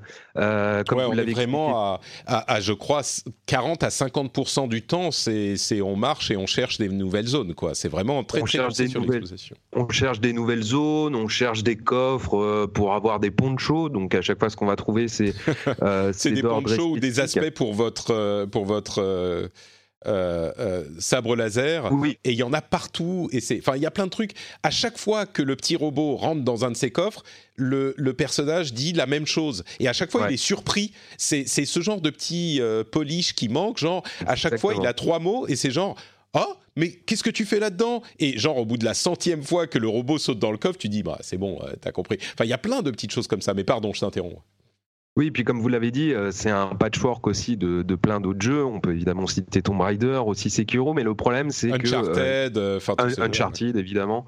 Euh, mais le problème c'est qu'il fait aussi les choses un peu moins bien que les autres. Par exemple, si on le compare à Sekiro, moi il y a quelque chose qui m'a vraiment posé problème, c'est les sauts. Je trouve que vraiment il y a, y, a, y a, une sensation qui est très désagréable avec les sauts. On se sent pas totalement libre de ce qu'on fait.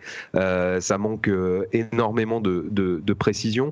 Tu parlais aussi du caractère un peu lisse du personnage. Moi, ça m'a un peu moins dérangé. Euh, mm. Je me rappelle d'un Luke Skywalker euh, simple fermier dans un Nouvel Espoir, qui n'était pas forcément le personnage le, le, plus intéressant, mais qui est ce personnage, voilà, du, du jeune euh, un peu, un peu, un peu naïf.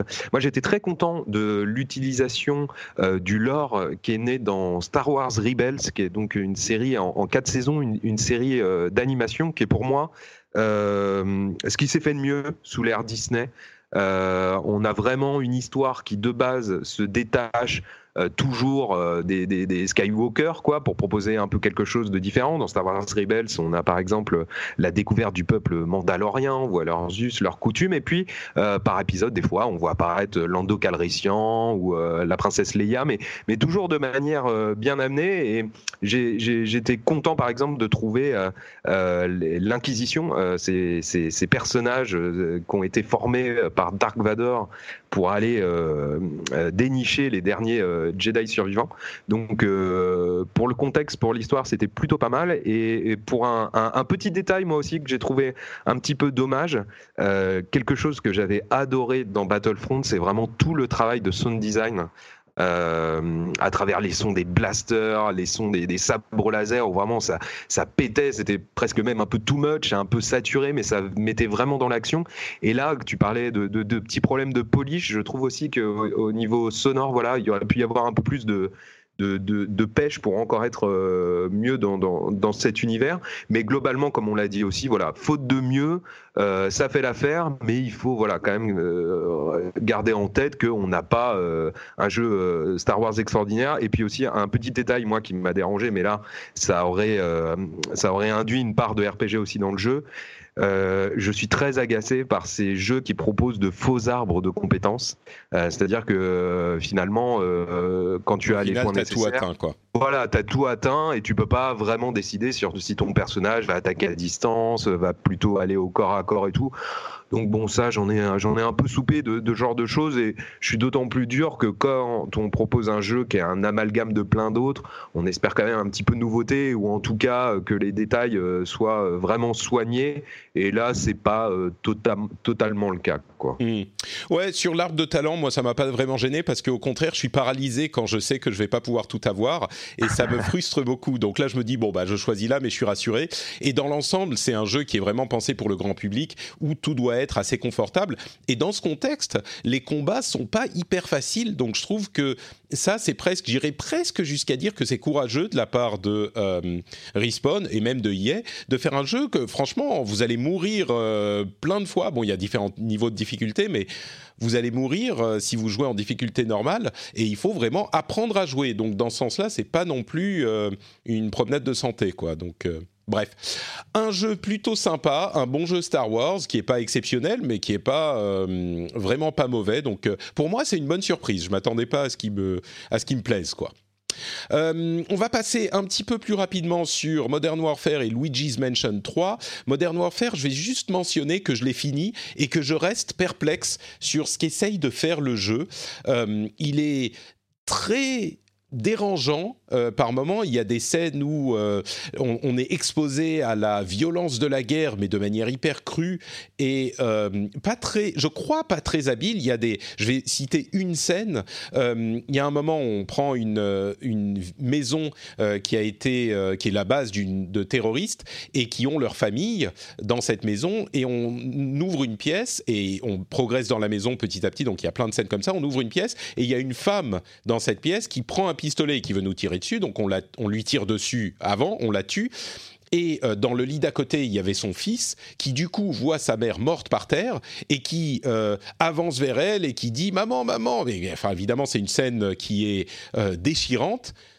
Mais le jeu la présente sans commentaire, sans contexte, sans. Et je ne sais pas si c'est une intention artistique pour dire, présenter l'horreur de ces combats tels qu'ils sont, et montrer comme c'est de manière moins polissée que c'est souvent euh, dans les jeux vidéo où c'est juste bah, on tue plein de gens mais voilà c'est sans conséquence ou si c'est juste qu'ils ont voulu faire un peu de buzz, ou si c'est pas réfléchi, je sais pas. J'arrive pas à comprendre l'intention qu'il y a derrière. Et disons que l'historique de Modern Warfare et de ces jeux et de Activision me laisserait penser que c'est plutôt euh, pas hyper réfléchi comme truc. Ils se sont dit, bon, on va le faire, ok, faisons-le, et voilà. Mais je sais pas, disons que je me demande s'il n'y a pas une valeur artistique à décrire, à montrer les choses comme ça, et à l'exposer aux joueurs sans... Euh, plus de commentaires ou je sais pas. Ça, me laisse perplexe et j'ai pas de conclusion toute faite sur ce enfin toute faite. Conclusion finie sur ce sur ce cet bah, aspect du jeu mais c'est, enfin moi j'ai, moi, moi j'ai fait l'accompagnement et c'est, c'est pas, je trouve que c'est pas inintéressant comme démarche.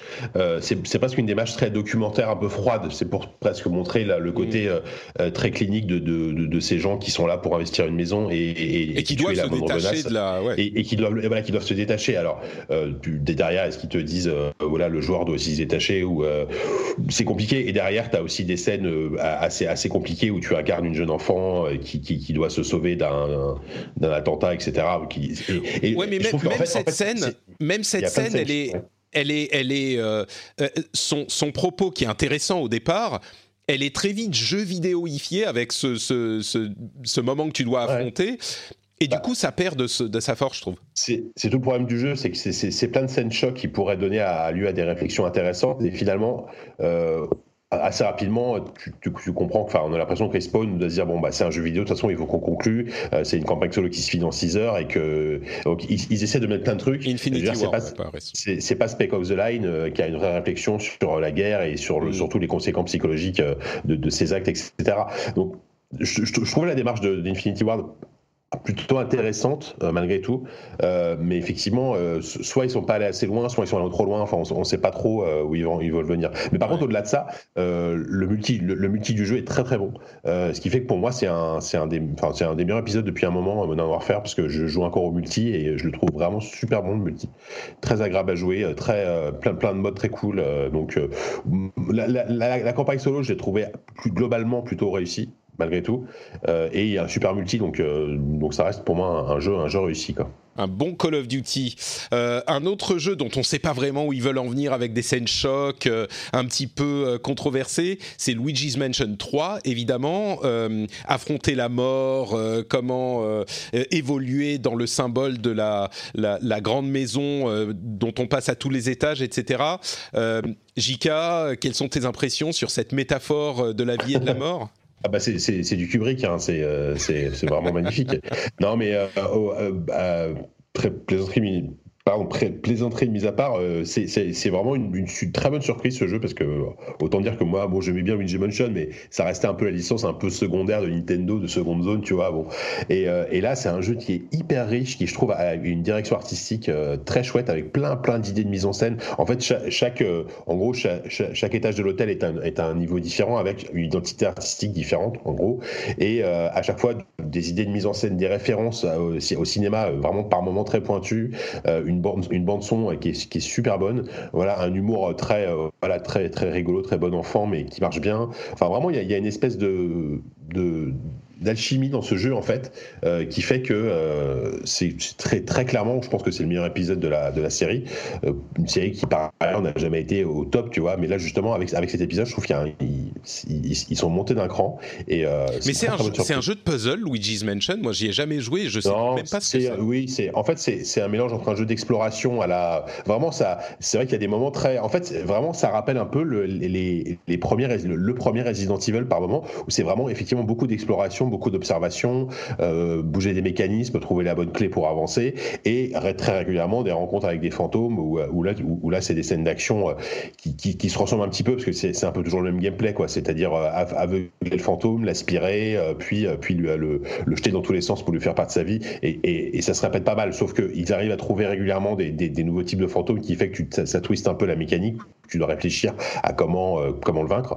Euh, donc voilà, c'est un mélange de vraiment c'est un mélange de, de combat comme ça un peu un peu rigolo et surtout et c'est vrai que c'est beaucoup un jeu d'exploration en fait c'est un jeu d'ambiance hein, vraiment en fait ça il faudrait pas grand chose pour que ce soit un vrai jeu d'horreur en fait. Dans le sens où tu remplaces Luigi par un par un par un personnage lambda qui, cherche sa femme morte euh, qui lui a envoyé une lettre tu vois façon Silent Hill avec et, tu, tu, remplaces les fantômes par par des trucs vraiment flippants. Ils, peuvent faire un vrai jeu je pense qu'ils ont matière à faire un très bon jeu d'horreur euh, c'est juste que évidemment c'est pas la tonalité adoptée mais euh, mais c'est voilà Très intéressant. Bon bah écoute, Luigi's Mansion, encore un jeu à ne pas rater, décidément. C'est marrant parce que cette année, on en parlera au moment du de l'épisode euh, des jeux de l'année, mais j'ai l'impression qu'il n'y a pas vraiment énormément de jeux qui sont super éclatants, encore que on pourrait parler de Outer Wilds pour certains ou même euh, Disco Elysium pour certains autres.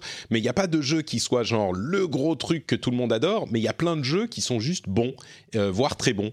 Mais bon, on en parlera euh, un peu plus en fin d'année de tout ça. Merci euh, pour vos impressions sur tous ces jeux. On va continuer, on va parler de X019, XO19 euh, et les annonces de Microsoft. Mais avant ça, je voudrais juste vous dire un petit mot sur le Patreon. Et pour cette, ce passage, je vais aussi vous lire un mot de Ezri qui pardon, qui a dit sur Apple Podcast, qui a laissé un commentaire pour dire un podcast français sur le gaming de qualité découvert il y a deux mois, je suis tombé sous le charme. Pour moi, c'est peut-être le meilleur podcast français sur le gaming. Il, dit peut-être, hein, mais je prends quand même le compliment.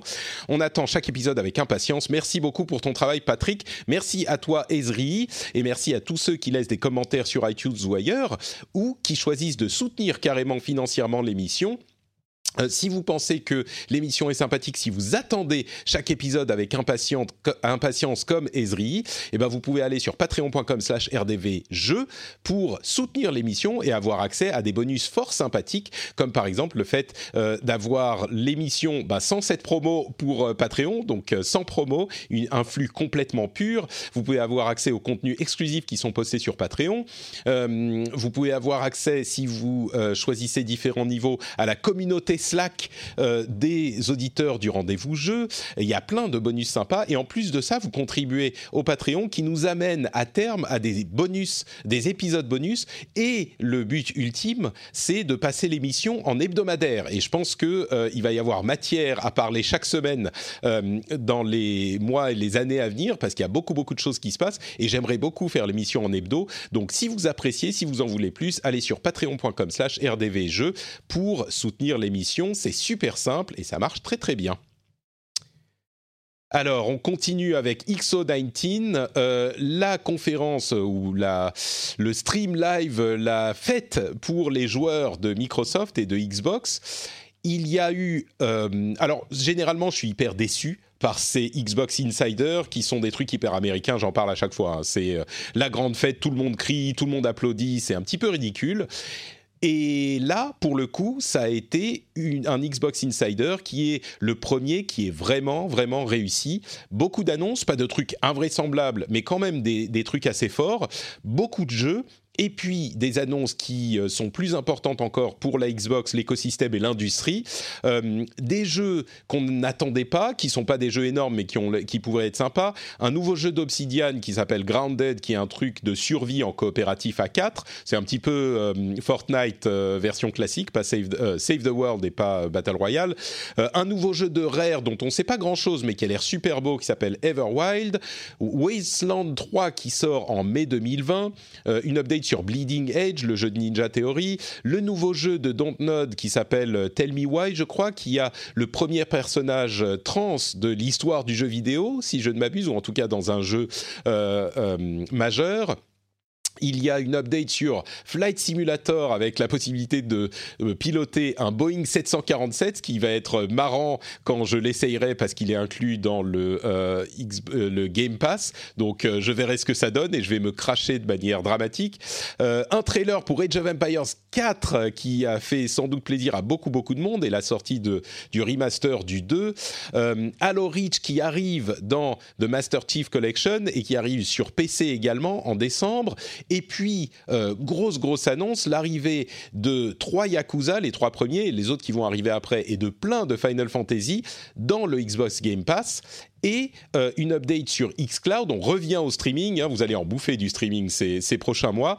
Euh, le Xbox Game Pass qui va arriver sur PC et être étendu à plusieurs pays, dont la France et l'Europe, en 2020, qui ajoute le support de, de nombreuses manettes comme le DualShock 4 et c'est-à-dire la manette PS4 et le fait que les jeux euh, qui sont disponibles sur xCloud, euh, il y en a une cinquantaine qui vont être ajoutés là, seront également streamables si vous avez aussi le Xbox Game Pass. Alors, on ne sait pas si ça veut dire que le xCloud sera inclus dans le Xbox Game Pass, c'est possible, mais leur phrasé était un petit peu euh, pas super clair, contrairement à ce que je pensais à l'origine.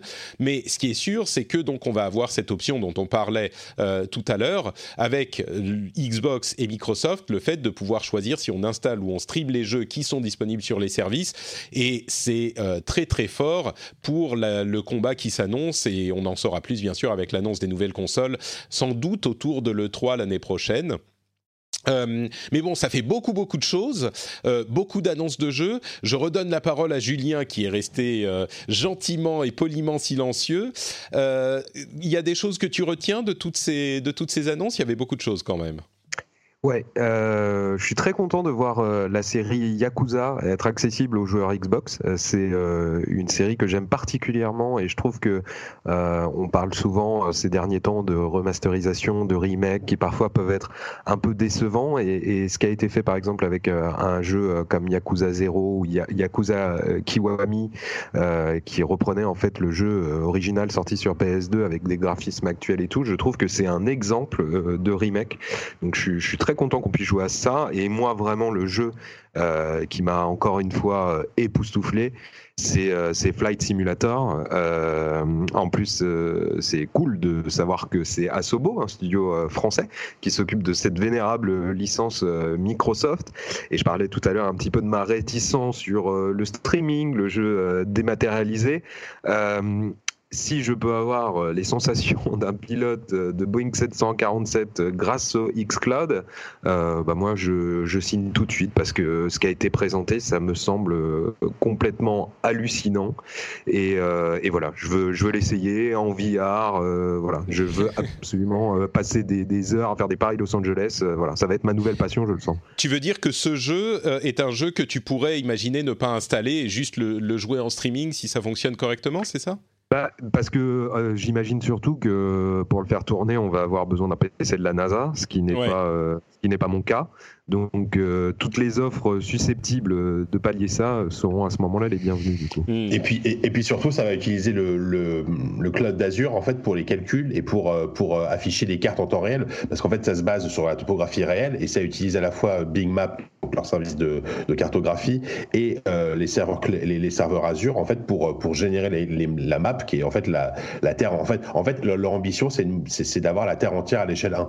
Et, euh, et c'est une ambition complètement folle, hein, mais c'est crédible par rapport, par rapport à la, avec, avec les technologies actuelles. Donc aujourd'hui, là, pour le coup, le cloud a un, intérêt euh, vraiment énorme sur ce genre de jeu. Mmh. Il y a quelque chose qui t'a marqué particulièrement, Jika, toi, dans toutes ces annonces? Bah, euh, pareil, hein, je, je, rejoins, euh, je rejoins un peu Julien sur euh, sur Flight Simulator, alors que moi, c'est vrai que c'est plus du tout mon genre de jeu. Enfin, je m'y intéressais quand j'ai commencé à jouer sur PC quand j'avais 12 ans, tu vois. Pareil. Ouais. Euh, et, et, là, de revoir ça et de voir la beauté du truc. Et la, la dernière fois, il y a, y, a, y a une vidéo de 15 minutes qui est passée euh, avec de avec 15 minutes de gameplay en, en 4K avec euh, le survol de ville, et j'ai regardé ça. Tu sais, j'étais hypnotisé, tu vois, et je m'imaginais vraiment faire faire mon petit vol tranquille à, à admirer à admirer, à admirer le ciel et les paysages. Enfin, vraiment, je trouve ça, je trouve ça très cool. Après, j'espère que, alors, je ne sais pas quel sera le niveau de réalisme. J'espère que le jeu sera ultra réaliste pour les fans de Simu, mais j'espère aussi qu'il y aura euh, des, des, aides à la, à la, au pilotage, etc., pour que les gens comme moi, par exemple, qui, qui sont complètement casus sur les simulations, puissent quand même prendre du plaisir. J'ose espérer que ce sera le cas. Après, euh, on verra quoi. Et euh, par oui, contre, je pense que ça sera le cas parce que effectivement, faire décoller un 747, je peux vous garantir que, et même un petit avion, hein, on, on se rend pas compte et c'est ça l'intérêt de ces simulations aussi, c'est que même faire décoller un petit appareil, c'est pas facile du tout. Et atterrir, j'en parle même pas. Euh, ah, c'est et, et, et, ça les, mais... mes expériences d'il y a des années euh, sur ces simulateurs, mmh. c'est plutôt des, des, des, des, comment dire, des accidents au décollage et à l'atterrissage qu'autre chose. Ouais, c'est mais... ça. Ouais. À, à, la limite, je serais, je serais, je serais même pas contre un mode euh, entre guillemets arcade où Bien sûr, ouais tu prends ta manette et euh, c'est très facile à, à, Ah, mais je- piloter et à. Je suis et sûr qu'il y aura, je suis sûr qu'il y aura. Ce serait bien, ouais, ce serait, j'espère. Ah, ah, par contre, a priori, pas de VR annoncé pour le moment.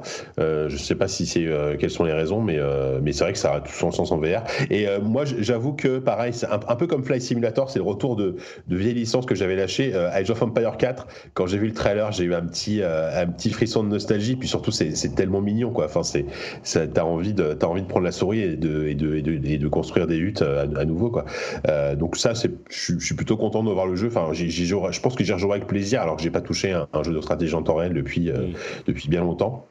Et, et d'une manière générale, euh, la stratégie Microsoft, elle est quand même assez, assez intéressante. Enfin, effectivement, le, le, le Game Pass avec le, le- la cohérence avec xCloud, les promesses avec xCloud, euh, l'arrivée de pas mal de, licences japonaises, enfin, Final Fantasy, Yakuza, mine de rien, c'est quand même pas rien. Ah oui, oui, pour Microsoft. qui Ça pèse, ouais. qui met en avant plutôt en général bah, des jeux des jeux occidentaux, des jeux américains. Euh, bon après, il y a, y a- y a clairement pas un seul jeu, enfin voilà, qui m'a complètement euh, bluffé. Même clairement, moi, je suis quand même assez déçu par l'Obsidian. Enfin, je, je m'attendais pas trop à ce qu'il fasse ça. Un jeu de survie, euh, de craft, euh, dans un style un peu euh, un peu cartoon. c'est pas vraiment ce que j'attends d'Obsidian. Donc bon, à voir. en espérant qu'ils aient des projets un peu plus dans leur ADN, on va dire, dans les Ouais. bientôt. C'est la, c'est la première chose qu'ils ont dit en sortant de la présentation vidéo, c'était euh, on a plusieurs studios chez Obsidian, ne vous Ouais, inquiétez pas. voilà, ouais. Mais euh, c'est- un peu comme euh, Ninja Theory qui fait un, un, un brawler là, euh, Ouais. qui, qui a l'air vraiment pas, pas terrible quoi. On, on- on se doute qu'à côté ils ont ils ont des projets beaucoup plus artistiques, personnels ou, ou, euh, voilà, Bah, je c'est que que quand même ce qu'on fait. euh, ce qu'on fait, euh, ah, j'ai j'ai un trou de mémoire, excuse-moi, sur le jeu, là, leur jeu qu'ils ont fait, euh, Ninja Theory, leur dernier jeu, c'est, euh, ah, ça, ça me, ça me. Ah bon, bref, je sais plus sur sur la, voilà, sur cette femme qui, qui est sur la folie, enfin bref, ça oui, va oui, moins bien, non ça. mais ah, euh, ah, retrouver. À chaque fois, j'oublie en plus. mais euh, oui, c'est terrible. bon, Je l'ai sur le bout de la langue. Euh, attends, Hellblade. Hellblade, voilà, Hellblade. Euh, Exactement. ouais, complètement. Moi, j'ai l'impression que c'est euh, que c'est Microsoft qui est arrivé dans les studios qu'ils ont achetés, parce que tout cela, c'est des studios qu'ils ont achetés, et ils ont dit bon alors, qu'est-ce que vous avez sur le feu là, tout de suite? Il faut qu'on sorte l'année prochaine là. Euh, allez, allez, on y va, on y c'est va. c'est des petits Et- projets, quoi. C'est ça. Et c'est des trucs qui vont sortir maintenant, des trucs exclusifs pour étoffer leur Mhm. catalogue. Et, euh, et après, il y aura évidemment d'autres projets beaucoup plus importants qui arriveront sur la prochaine console, je suis sûr, et, et sur lesquels ils sont aussi en train de travailler. Ça, il y a très peu de doutes sur ce point. Mais... En, en Ouais, tout bah, cas, sur clair. la, sur, sur la forme de la conférence, euh, j'ai trouvé qu'il y avait beaucoup de rythme et j'espère qu'à l'E3, on aura euh, quelque chose de ce genre-là parce que en termes de présentation, j'ai trouvé ça très réussi par contre.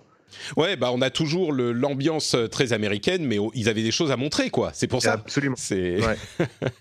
donc euh, ouais et moi je conclurai sur effectivement euh, xCloud qui continue à se développer et qui va offrir alors autant on peut avoir des doutes sur Stadia autant euh, surtout s'ils incluent xCloud dans le Game Pass ou s'il y a une formule euh, équivalente avec euh, avec le truc inclus euh, même si elle est un petit peu plus chère c'est le meilleur de tous les mondes. Et comme on le disait tout à l'heure, Microsoft est tellement bien positionné sur cet aspect. Après, la question qui reste, c'est quels jeux seront disponibles Et c'est là que euh, Sony surtout a une carte à jouer et à voir comment ils vont gérer euh, les multiples éléments euh, console elle-même qui sera très équivalent à la prochaine console de Microsoft et surtout disponibilité des jeux récents sur leur formule à abonnement, qu'elle soit en streaming ou pas. Et là, il va y avoir un vrai, une vraie question qui va se poser pour le combat entre guillemets entre Microsoft et Sony et les autres nouveaux entrants, sachant que euh, ensuite les leviers sont faciles à pousser si les choses se passent pas parfaitement bien. Je pense que Sony commencera en disant bah nous on a nos jeux avec nos exclusifs sur notre console et sur notre service de streaming si vous les achetez Euh, et s'ils voient qu'ils sont en train de se faire dépasser en deux minutes ils peuvent dire bon bah à partir de maintenant euh, tous nos jeux exclusifs sont disponibles pour tout le monde sur notre formule d'abonnement et ça c'est très facile à faire donc ils vont pas commencer comme ça je crois. Bon bah voilà pour euh, les gros sujets, ça faisait euh, un gros morceau. On va conclure avec quelques euh, petites news sur lesquelles on va passer plus rapidement. D'abord du côté bah, streaming, allez, le stream, le test de stream de Steam c'est compliqué tous ces Steam. Euh, le Remote Play Together, euh, normalement, ça lance accessible pour tout le monde aujourd'hui. Donc euh, ça, ça arrive, c'est-à-dire que vous pouvez jouer aux jeux multi avec des gens qui sont loin de chez vous grâce au stream. Bon, il faut que vous ayez une connexion qui convient évidemment, et vous n'avez pas forcément les serveurs de Google, donc la qualité n'est pas garantie, mais le streaming décidément est partout. Plus important, ce soir, Valve va dévoiler Half-Life Alix. non, non, non, jeu... pas le droit de le prononcer. un jeu de réalité virtuelle qui est a priori un gros jeu euh, must-buy killer app pour la réalité virtuelle. Alors c'est aujourd'hui, vous saurez déjà de quoi il s'agit, on l'imagine en euh, écoutant cette émission. Et le, pour toujours dans la VR, euh, le, le Steam Link, non pas le Steam Link, le Oculus Link de Facebook, donc pour utiliser son Oculus Quest en connexion à son PC avec un câble USB euh, est également disponible. Et moi, je suis euh, bien nu parce que j'ai acheté mon Oculus Quest en disant bah super, ça va me permettre d'en l'utiliser comme Oculus euh, Rift facilement quand ça sera disponible. Et ben j'ai une très vieille entre guillemets GTX 970 et ça fonctionne pas avec ces vieilles cartes graphiques. Donc je suis bien eu, je suis très frustré ça veut dire que il va falloir que j'achète une euh, RTX 2080 quoi. C'est ça en fait le, la seule solution possible. au euh, minimum, ouais. Au minimum. Mais je me dis, je vais, il va peut-être falloir que je pense à un moment à changer de carte graphique. Mais le truc qui me fait peur, c'est que j'ai peur qu'elle rentre pas dans, dans mon boîtier et accessoirement que ça coûte 500 boules. Donc, euh, euh, souscrivez au, Patreon parce que moi, je reçois pas les jeux gratuitement euh, et le matériel. Moi, je suis pas comme ces bourgeois là avec qui je parle, qui, qui, reçoivent les jeux gratuitement de tous les trucs. Moi, j'ai pas de relation avec les, les équipes PR, donc je reçois rien. Donc, Patreon, mm. merci. C'est un ancien Pierre qui dit ça en plus, attention. Ben ouais, ouais. Bon, à part Blizzard, j'ai des potes là. Ouais, voilà. Euh, non, mais d'ailleurs, même chez Blizzard, je paye mes jeux. Hein. C'est un truc que les gens savent peut-être pas, mais je me suis fait un devoir euh, de payer tout, même, même ces trucs-là. Donc, bref, peu importe. Sur tous ces trucs, euh, Steam Remote, Half-Life Alix, etc., j'imagine que c'est Half-Life Alix que, sur lequel on attend le plus, mais on, on, en saura plus quand les gens, enfin, les gens qui écouteront sauront déjà, j'imagine, mais vous attendez quoi de ça, Julien, peut-être ou, enfin, vous pouvez y aller tous les deux. Ouais, je suis curieux. Je, suis curieux à propos de d'Half-Life, euh, sans grand enthousiasme non plus. Euh, une expérience VR, j'attends de voir. Peut-être que justement, on va avoir enfin euh, peut-être la killer app, le jeu qui qui rendra la VR indispensable voilà, sans plus d'enthousiasme, euh, j'attends avec curiosité de, voir ce qui est proposé. Quoi. Je crois qu'on est arrivé à, une étape où la VR est dans une bonne situation matérielle et logicielle, ça fonctionne maintenant, et il manque une app, non pas qui va pousser tous les joueurs du monde à acheter des casques de réalité virtuelle, mais une app ou un jeu qui va donner envie au moins à tout le monde. Mm-hmm. Et, je me demande si ça va être ça, euh, Half-Life Alix. Mais en même temps, je m'attends à être déçu. Donc, euh, Jika, t'aimes beaucoup la VR. Enfin, tu connais bien la VR, toi? Ouais, je suis, je suis, partagé parce que en même temps, j'aime. Oui, moi, je, je, suis la VR et Half-Life, c'est, enfin, ça fait partie de mon top 3 de mes jeux préférés. De, enfin, Half-Life 1, Half-Life 2. Mais j'ai perdu tout espoir, en fait. Enfin, enfin, enfin, j'ai plus trop d'espoir sur, malheureusement, sur Valve et les jeux solo, en tout cas pour le moment. Euh, donc, clairement, ce, bon, je, je, on verra. On ne sait pas à quoi ressemble le jeu, mais je, je suis pas convaincu que ce soit un très gros jeu. Euh, ce sera clairement pas Half-Life 3 en VR, faut pas rêver. Peut-être que je me trompe, hein, mais, euh, mais et, bizarrement, je, devrais être excité comme un dingue. Quoi. C'est Half-Life, c'est de la VR, euh, mais, mais en même temps, je, me suis dit, c'est, j'ai peut-être envie de jouer à un jeu Half-Life aussi normal, euh, sans, casque. J'aimerais bien, avoir le choix. Donc, je sais pas si ce Half-Life Alix sera un jeu, enfin, sera un jeu VR, mais je pense pas qu'il soit jouable hors VR. Donc, Bon, faut voir. Ah bah c'est VR, hein, c'est certain. Donc. Ouais, ouais. Bon, peut-être que quand j'aurais vu la presse, j'aurais complètement changé d'avis et que je serais, je serais, comme un dingue, mais mais j'arrive bizarrement pas à m'emballer quoi. J'ai noté que euh, dans, ton, dans ta phrase tout à l'heure, tu as dit euh, dans mon top 3, il y a Half-Life 1 et 2. Donc, tu as mis euh, 3 et Half-Life dans la même phrase. Donc, euh, ça veut dire quelque chose. En plus, c'est pas vrai. C'est Half-Life 1 qui, qui, fait partie de mon top 3. Le 2, le, 2 n'est pas dans mon top 3. C'est vrai? Perso. Non, non, non. Enfin, j'adore le 2, mais, mais, mais j'ai d'autres jeux qui sont, que je préfère que Half-Life 2. Je comprends, je comprends. Euh, bon, bah on va, on verra dans quelques heures à peine. Euh, pour les news rapides maintenant, euh, Minecraft Earth arrive en France, en tout cas la bêta ou l'accès anticipé de Minecraft Earth. Donc si vous voulez vous balader dans la rue et taper sur des petits blocs de, de terre et de pierre, allez-y. Path of Exile a fait sa ExileCon, la conférence, et ils ont annoncé beaucoup de choses. une suite à Path of Exile, donc Path of Exile 2 une extension et une version mobile. Décidément, euh, c'est dans l'air du temps les Diablo-like sur, euh, sur mobile. Euh, étrangement, comme eux, ils ont annoncé des suites en même temps, ils ne sont pas fait incendier, mais le jeu a l'air pas mal. Enfin, ils ont tous l'air très bien. Shenmue 3 sort le 21... Ah oui, Shenmue 3, attendez, qu'est-ce que je raconte? Le 19. Le 19 novembre, mais attendez, Shenmue 3 est sorti? Oui, tout à mais fait. il est passé complètement inaperçu. oui, et, et, cette histoire d'embargo, en fait, ça a été rectifié. Je crois que c'était que pour les US. Enfin, en gros, en gros, tous les tests sont tombés. Hein. Gamecult l'a testé, jeuxvideo.com pareil, Gameblog aussi. Enfin. Bon, et à vrai euh, dire, oui, c'est vrai, je m'en souviens maintenant. J'ai vu les tests et il est. sorti, oui, oui. et, et, bon, les gens qui. dans le commerce. Oui. Sachant euh, que les backers ont reçu la version après. Oui, bon, ça, euh, je pense qu'on pouvait s'y attendre. Bah, c'est Shenmue, quoi. Et les gens qui attendaient Shenmue, visiblement, ne sont pas déçus. Mais je pense que, voilà. Mmh, ouais, c'est un peu plus compliqué que ça. Ah mais... En fait, bah, les notes sont très, très, euh, très disparates. Je sais que chez Gameblog, euh, c'est Romain Mahut, donc il a testé, qui est un énorme fan, d'après ce que je, sais. Hein, il, a mis 7 sur 10, donc c'est son jeu de cœur. Euh, chez nous, euh, pareil, celui qui l'a testé, c'est un... de toute façon, les, les, gens qui ont testé Shenmue 3 ne peuvent qu'être des, des, fans ah de bah oui. je, vois pas, mais ça n'empêche pas que par exemple le, le, chez nous, celui qui l'a testé chez jeuxvideo.com, il a, il a, il a, il a passé un très mauvais moment.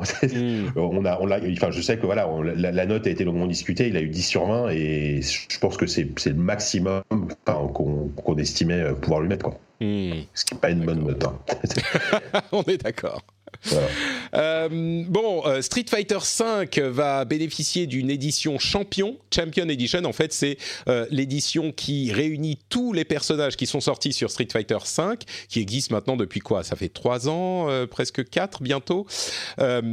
c'est Street Fighter V. On, sent qu'on arrive à la fin, et je serais pas surpris de voir une annonce pour Street Fighter 6 dans pas trop, trop, trop longtemps. Mais du coup, c'est une version qui est à 30 qui réunit 40 personnages. Bon, ça reste un, excellent jeu. Et c'est l'un des jeux, je me rends compte en fait, il y a plein de jeux auxquels euh, j'aimerais jouer plus. Et parmi ces jeux, il y a Street Fighter et Tekken. Et Street Fighter 5 et Tekken 7, j'ai les deux. Et ils sont euh, toujours très populaires. J'aimerais passer plus de temps dessus, peut-être qu'il faudrait que je me, je me fasse du temps pour ça, mais Bon, après, le temps, euh, c'est toujours le problème. Mais bref, Street Fighter V Champion Edition, vous pouvez d'ailleurs l'acheter si vous avez un Street Fighter V aujourd'hui pour un prix un tout petit peu réduit, genre 25 euh, euros. Et ça vous donne tous les personnages que vous n'avez pas. Et vous pouvez le faire dès aujourd'hui, ça. Euh, Darksiders Genesis arrive en décembre. Ça a l'air d'être un jeu plutôt sympathique. On a encore des previews. Et il arrivera aussi sur Stadia. Ouais. plus important que ça encore euh, on a des, rumeurs euh, chez Kotaku euh, selon lesquelles, c'est Jason Schreier d'ailleurs, le, très bien informé, selon lesquelles Anthem serait en cours de refonte totale, ce qui répond à une question qu'on se posait la dernière fois dans le dernier épisode, suite au départ de certains pontes de BioWare. et, c'est une super bonne nouvelle parce que il serait donc en train de travailler silencieusement et euh, sur le jeu et il s'apprêterait assidûment, à faire, assidûment merci, euh, à faire une annonce quand il sera prêt, peut-être euh, à l'E3 ou en, en, dans l'année prochaine. Euh, et c'est super parce que le cœur de Anthem, enfin la mécanique de vol et tout ça était tellement satisfaisante et on voulait tous que ça soit un, qui est un bon jeu autour. Euh, et visiblement, ils n'ont pas jeté l'éponge, ils continuent à travailler dessus, et donc c'est une très bonne nouvelle. Moi, je, je pense que euh, s'ils ressortent une version d'Anthem qui sera revue et pour le coup qui sera au moins bonne, je lui redonnerai complètement sa chance parce que c'est il y avait tellement de fantasmes réalisés dans certaines parties du jeu que c'était c'est quelque chose que je continue à vouloir. Donc bon, bonne nouvelle de ce côté-là. Et enfin, on a les images de euh, brevets pour le contrôleur, la manette de la PS5, qui montrent très peu de différence avec euh, celle de la PS4. Donc, euh, il y a quelques petits éléments différents, mais qu'on essaye de deviner. il semblerait qu'il y ait toujours un touchpad, touchscreen, enfin touchpad, non, pas touchscreen, et puis un trou pour le micro, et puis des, des petits trucs différents. Mais bon, voilà, bref, c'est juste pour le mentionner. Il n'y a pas grand-chose de sûr qu'on peut connaître de cette de ces brevets, euh, si ce n'est qu'on aura un port USB-C, donc enfin port USB-C chez tout le monde partout. Euh, mais ça veut peut-être dire que les manettes PlayStation 4 seront compatibles avec euh, la manette PlayStation 5, c'est possible. Sur tous ces derniers petits sujets, un truc qui, qui vous évoque quelque chose, Path of Exile, Street Fighter, Anthem, ou, on conclut? Bah, moi, moi, juste que l'annonce de Pass of Exile 2 m'a donné envie de me mettre à Pass of Exile 1 parce que j'en ai tellement entendu parler de ce jeu et euh, en, bien, hein, la, plupart des gens disent c'est euh, c'est un Diablo free-to-play qui vaut largement euh, qui vaut largement Diablo 3 et en plus là le 2 j'ai trouvé ça super joli donc ça va être une l'année prochaine je sais pas quand sort Diablo 4 hein, mais l'année prochaine ça va être je pense plutôt en termes de hack and slash ça risque d'être pas mal quoi. Ouais, Diablo 4, ça sera pas l'année prochaine. Ouais, non. en tout cas, les années à venir, allez, laisse-moi ouais. s'il te plaît. Julien, un truc euh, à noter ou c'est terminé? Bah, un petit mot sur, euh, sur Shenmue 3. Moi aussi, je fais partie des, des grands fans. Je pense que Shenmue, c'est peut-être mon jeu vidéo euh, préféré. Oh, Ouais, et euh, tu parlais tout à l'heure de, de, communication désastreuse autour de Stadia. Un petit mot sur la communication peut-être de Shenmue 3 avec ses vidéos. On avait l'impression que Yu Suzuki était pris en otage et filmé avec une caméra DV euh, pour euh, les différentes, les différentes vidéos qui Nous annonçaient. Sommes le 14 août 2018. Exactement. Exactement. Mais euh, malgré tout, et je, je, je, je comprends hein, toutes les notes euh, qui ont pu être assez médiocres concernant ce Shenmue 3, mais moi je dois avouer que je fais partie de ces joueurs qui ont retrouver l'essence euh, de, de, la série dans ce nouveau jeu malgré tous ces problèmes techniques. Et pour moi c'est le, le, plus important. Euh, un, alors évidemment là on n'est plus face à un triple A mais la magie de Shenmue à l'époque c'est que c'était un triple A qui prenait son temps qui était dans la contemplation. On retrouve cette sensation euh, dans Shenmue 3 on trouve aussi eh bien, toute, euh, quand on est passionné d'Asie, de Chine, de Japon, d'arts martiaux, on retrouve euh, toute cette ambiance qu'on ne trouve pas ailleurs. Moi, je faisais partie de ces fans qui, euh, juste un texto hein, pour avoir la fin de l'histoire, ça aurait suffi. Donc, qu'on ait un jeu vidéo pour avancer dans l'histoire, j'en suis vraiment ravi. Je ne sais pas si je serais aussi enthousiaste s'il y a un Shenmue 4, parce que je pense qu'il est temps quand même que ça s'arrête. À ce que j'ai compris, l'histoire de Shenmue 3, enfin, l'histoire de Shenmue ne se termine pas avec Shenmue 3. Bon, bah voilà, c'est comme ça. Non, mais, il refera un Kickstarter dans, dans 10 ans, ça passera bien. Oui, ouais, mais voilà, et puis euh, histoire aussi un petit peu de, de rendre hommage à Yu Suzuki quand même, qui est, qui est un immense monsieur du, du, jeu vidéo et qui, je trouve, euh, bah, en particulier par rapport à cette euh, communication qui a été très ratée autour de Shenmue 3, n'est pas souvent présenté sous son meilleur jour ou mise en valeur. Mais euh, voilà, malgré tous ces défauts, pour, euh, pour ceux qui seraient un peu hésitants, si vous avez essayé euh, le remaster qui est très bon de Shenmue 1 et 2 et que ça a été un grand souvenir pour vous, vous pouvez évidemment y aller dans Shenmue 3. Ça s'adresse évidemment pas à tout le monde, mais je pense que le plus important, c'est que ça s'adresse au public qui était en attente depuis des années maintenant. Très bien. Bon bah écoute, euh, j'espère que ceux-là t'auront entendu. À vrai dire, euh, je pense que ceux-là ont, déjà acheté le jeu parce que s'il y a un truc qui a été attendu, ils ont reçu leur fourreau à 100 euros exclusif de la version Kickstarter. Quel bonheur bah au moins, euh, eux, ils reçoivent les trucs, contrairement à ceux qui achètent des, choses à Google, tu vois. ah bah, moi, je peux me moquer, hein, j'en fais partie, donc. Et tu l'as reçu? Oui, oui, tout à fait. Très bien. on, attendra pour les bonus supplémentaires, on espère qu'ils arriveront un jour. on peut comprendre la structure de Yu Suzuki, n'est pas celle de Google, on va dire. C'est ça. Bon, bah merci à tous les deux pour cet épisode hyper fourni, mais on a réussi à couvrir tout ce dont on voulait parler, donc euh, bravo et merci. On va conclure, et avant ça, évidemment, je vais vous demander de nous dire où on peut vous retrouver sur Internet. Commençons par Julien. Euh, est-ce que tu as un compte Twitter ou autre chose? Euh, oui, tout à fait. Euh, c'est très simple. At euh, Julien Inverno. Et puis pour le reste, vous pouvez me lire ici et là, que ce soit sur Gameblog. J'ai publié un article aussi récemment sur Gamecult que je vous invite à, découvrir, où on parle en fait d'un jeu qui a été censuré après une critique à l'égard du gouvernement chinois. Donc il n'y a, a, pas seulement du jeu vidéo, mais la politique et on s'interroge aussi sur sur certaines attitudes de grandes structures comme Steam quand elles sont sous soumise à la pression d'États euh, tels que l'État chinois. Euh, ah, je l'ai raté. il s'appelle comment l'article?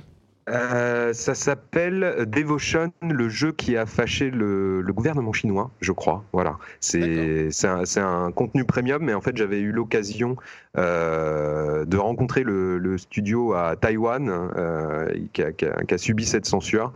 donc voilà, on, a, on, on, apprend en fait tout ce qui s'est passé durant cette histoire. Et puis aussi, heureusement, et ça c'est une bonne chose, on apprend aussi qu'il y a de nouveaux projets pour ce studio qui, bon, a un peu un genou à terre hein, parce que c'est trois ans de travail euh, qui a été euh, mis à la poubelle à cause d'une blague potache qui était, il explique une erreur de leur part. Et voilà, je vous invite à lire ça si ça vous intéresse. Super, merci beaucoup Julien. Jika, où te retrouve-t-on? Eh ben bon, on retrouve, euh, c'est bien parce que là du coup on, couvre quasiment 100% des, médias euh, jeux vidéo, enfin des sites web jeux vidéo, parce qu'on retrouve sur jeuxvideo.com, après Gamecult et Gameblog, euh, sur les, pour des sujets plus euh, tech hardware, hein, parce que maintenant je suis responsable de ça sur, sur jeuxvideo.com, et notamment le, en général, je, ne sais pas si je l'avais déjà dit, mais quasiment tous les vendredis de 16h30 à 17h30 sur le journal du hardware. C'est une émission en direct où on parle, on parle bah, de, de, hardware essentiellement, et, et c'est plutôt cool. Ah, c'est bien, tu Pardon, vas-y. Et dans Twitter, c'est JK Lorek, ça n'a pas changé. JK et la URT. Tu pourras me, conseiller sur une carte graphique de ah, bah qualité correcte, bah, euh, mais qui soit aussi silencieuse que possible. Je me demande si les MSI avec leur trail euh, fan machin sont, sont bien ou pas. Je te poserai la question. Ouais, si, si, vous avez une idée sur une bonne carte graphique euh, qui soit euh, euh, silencieuse, c'est difficile à trouver. Donc, mais je sais pas si je vais acheter maintenant, ça fait cher quand même. Et puis, ah, attends le Black Friday, Noël, tout ça, attends, il va y avoir des promos. Ah, peut-être, peut-être, bonne idée. Ok. Comme quoi, faut demander aux professionnels. Bah merci Jika et merci Julien. Vos liens, vos comptes Twitter seront en lien dans les notes de l'émission, évidemment. Et pour ma part, c'est Note Patrick sur Twitter, Facebook et Instagram. Vous pourrez trouver cette émission sur frenchspin.fr. Euh, vous pouvez évidemment consulter les notes et euh, avoir les, euh, laisser des commentaires sur ce site, French, frenchspin.fr, comme je le disais. Et puis, comme je le disais tout à l'heure, cette émission fonctionne grâce à vous, patreon.com slash rdvjeux. Et comme l'évoquait un petit peu en plaisantant JK, c'est vrai que on essaye dans cette émission de faire un panorama complet de toute l'industrie et de tout l'écosystème euh, francophone du jeu vidéo et pas que. Et ça demande bah, beaucoup de travail, beaucoup de. C'est pas facile, hein, mine de rien, de faire un panel comme ça et d'avoir des, invités différents à chaque fois. Mais je pense que ça apporte une vraie valeur à l'émission. Et si vous aussi vous l'appréciez, si vous pensez qu'il y a quelque chose d'un petit peu spécial qui fait que vous êtes content de l'avoir et que vous voulez l'aider en plus à continuer vers cette, ce but ultime de passer en hebdomadaire, et eh ben patreon.com/slash rdvjeux. Le lien est dans les notes de l'émission. Et je vous remercie et très chaleureusement de votre soutien. On se dit au revoir et on se donne rendez-vous dans 15 jours pour un nouvel épisode. Ciao à tous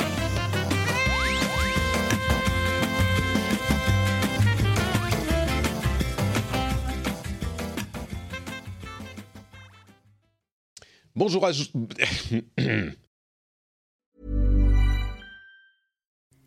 Hi, I'm Kara Berry, host of Everyone's Business But Mine, and I am an all inclusive addict. Enter Club Med, the best all inclusive for you and your family. With resorts worldwide, from their family flagship resort, Club Med Punta Cana, to their only mountain resort in Canada, Club Med Quebec, they have everything you need to relax. With their 20 plus sports activities, wellness programs, you can dine on delicious cuisine and make memories with your family. So book your next getaway with Club Med. Visit clubmed.us or call 1 800 Club Med or your travel advisor.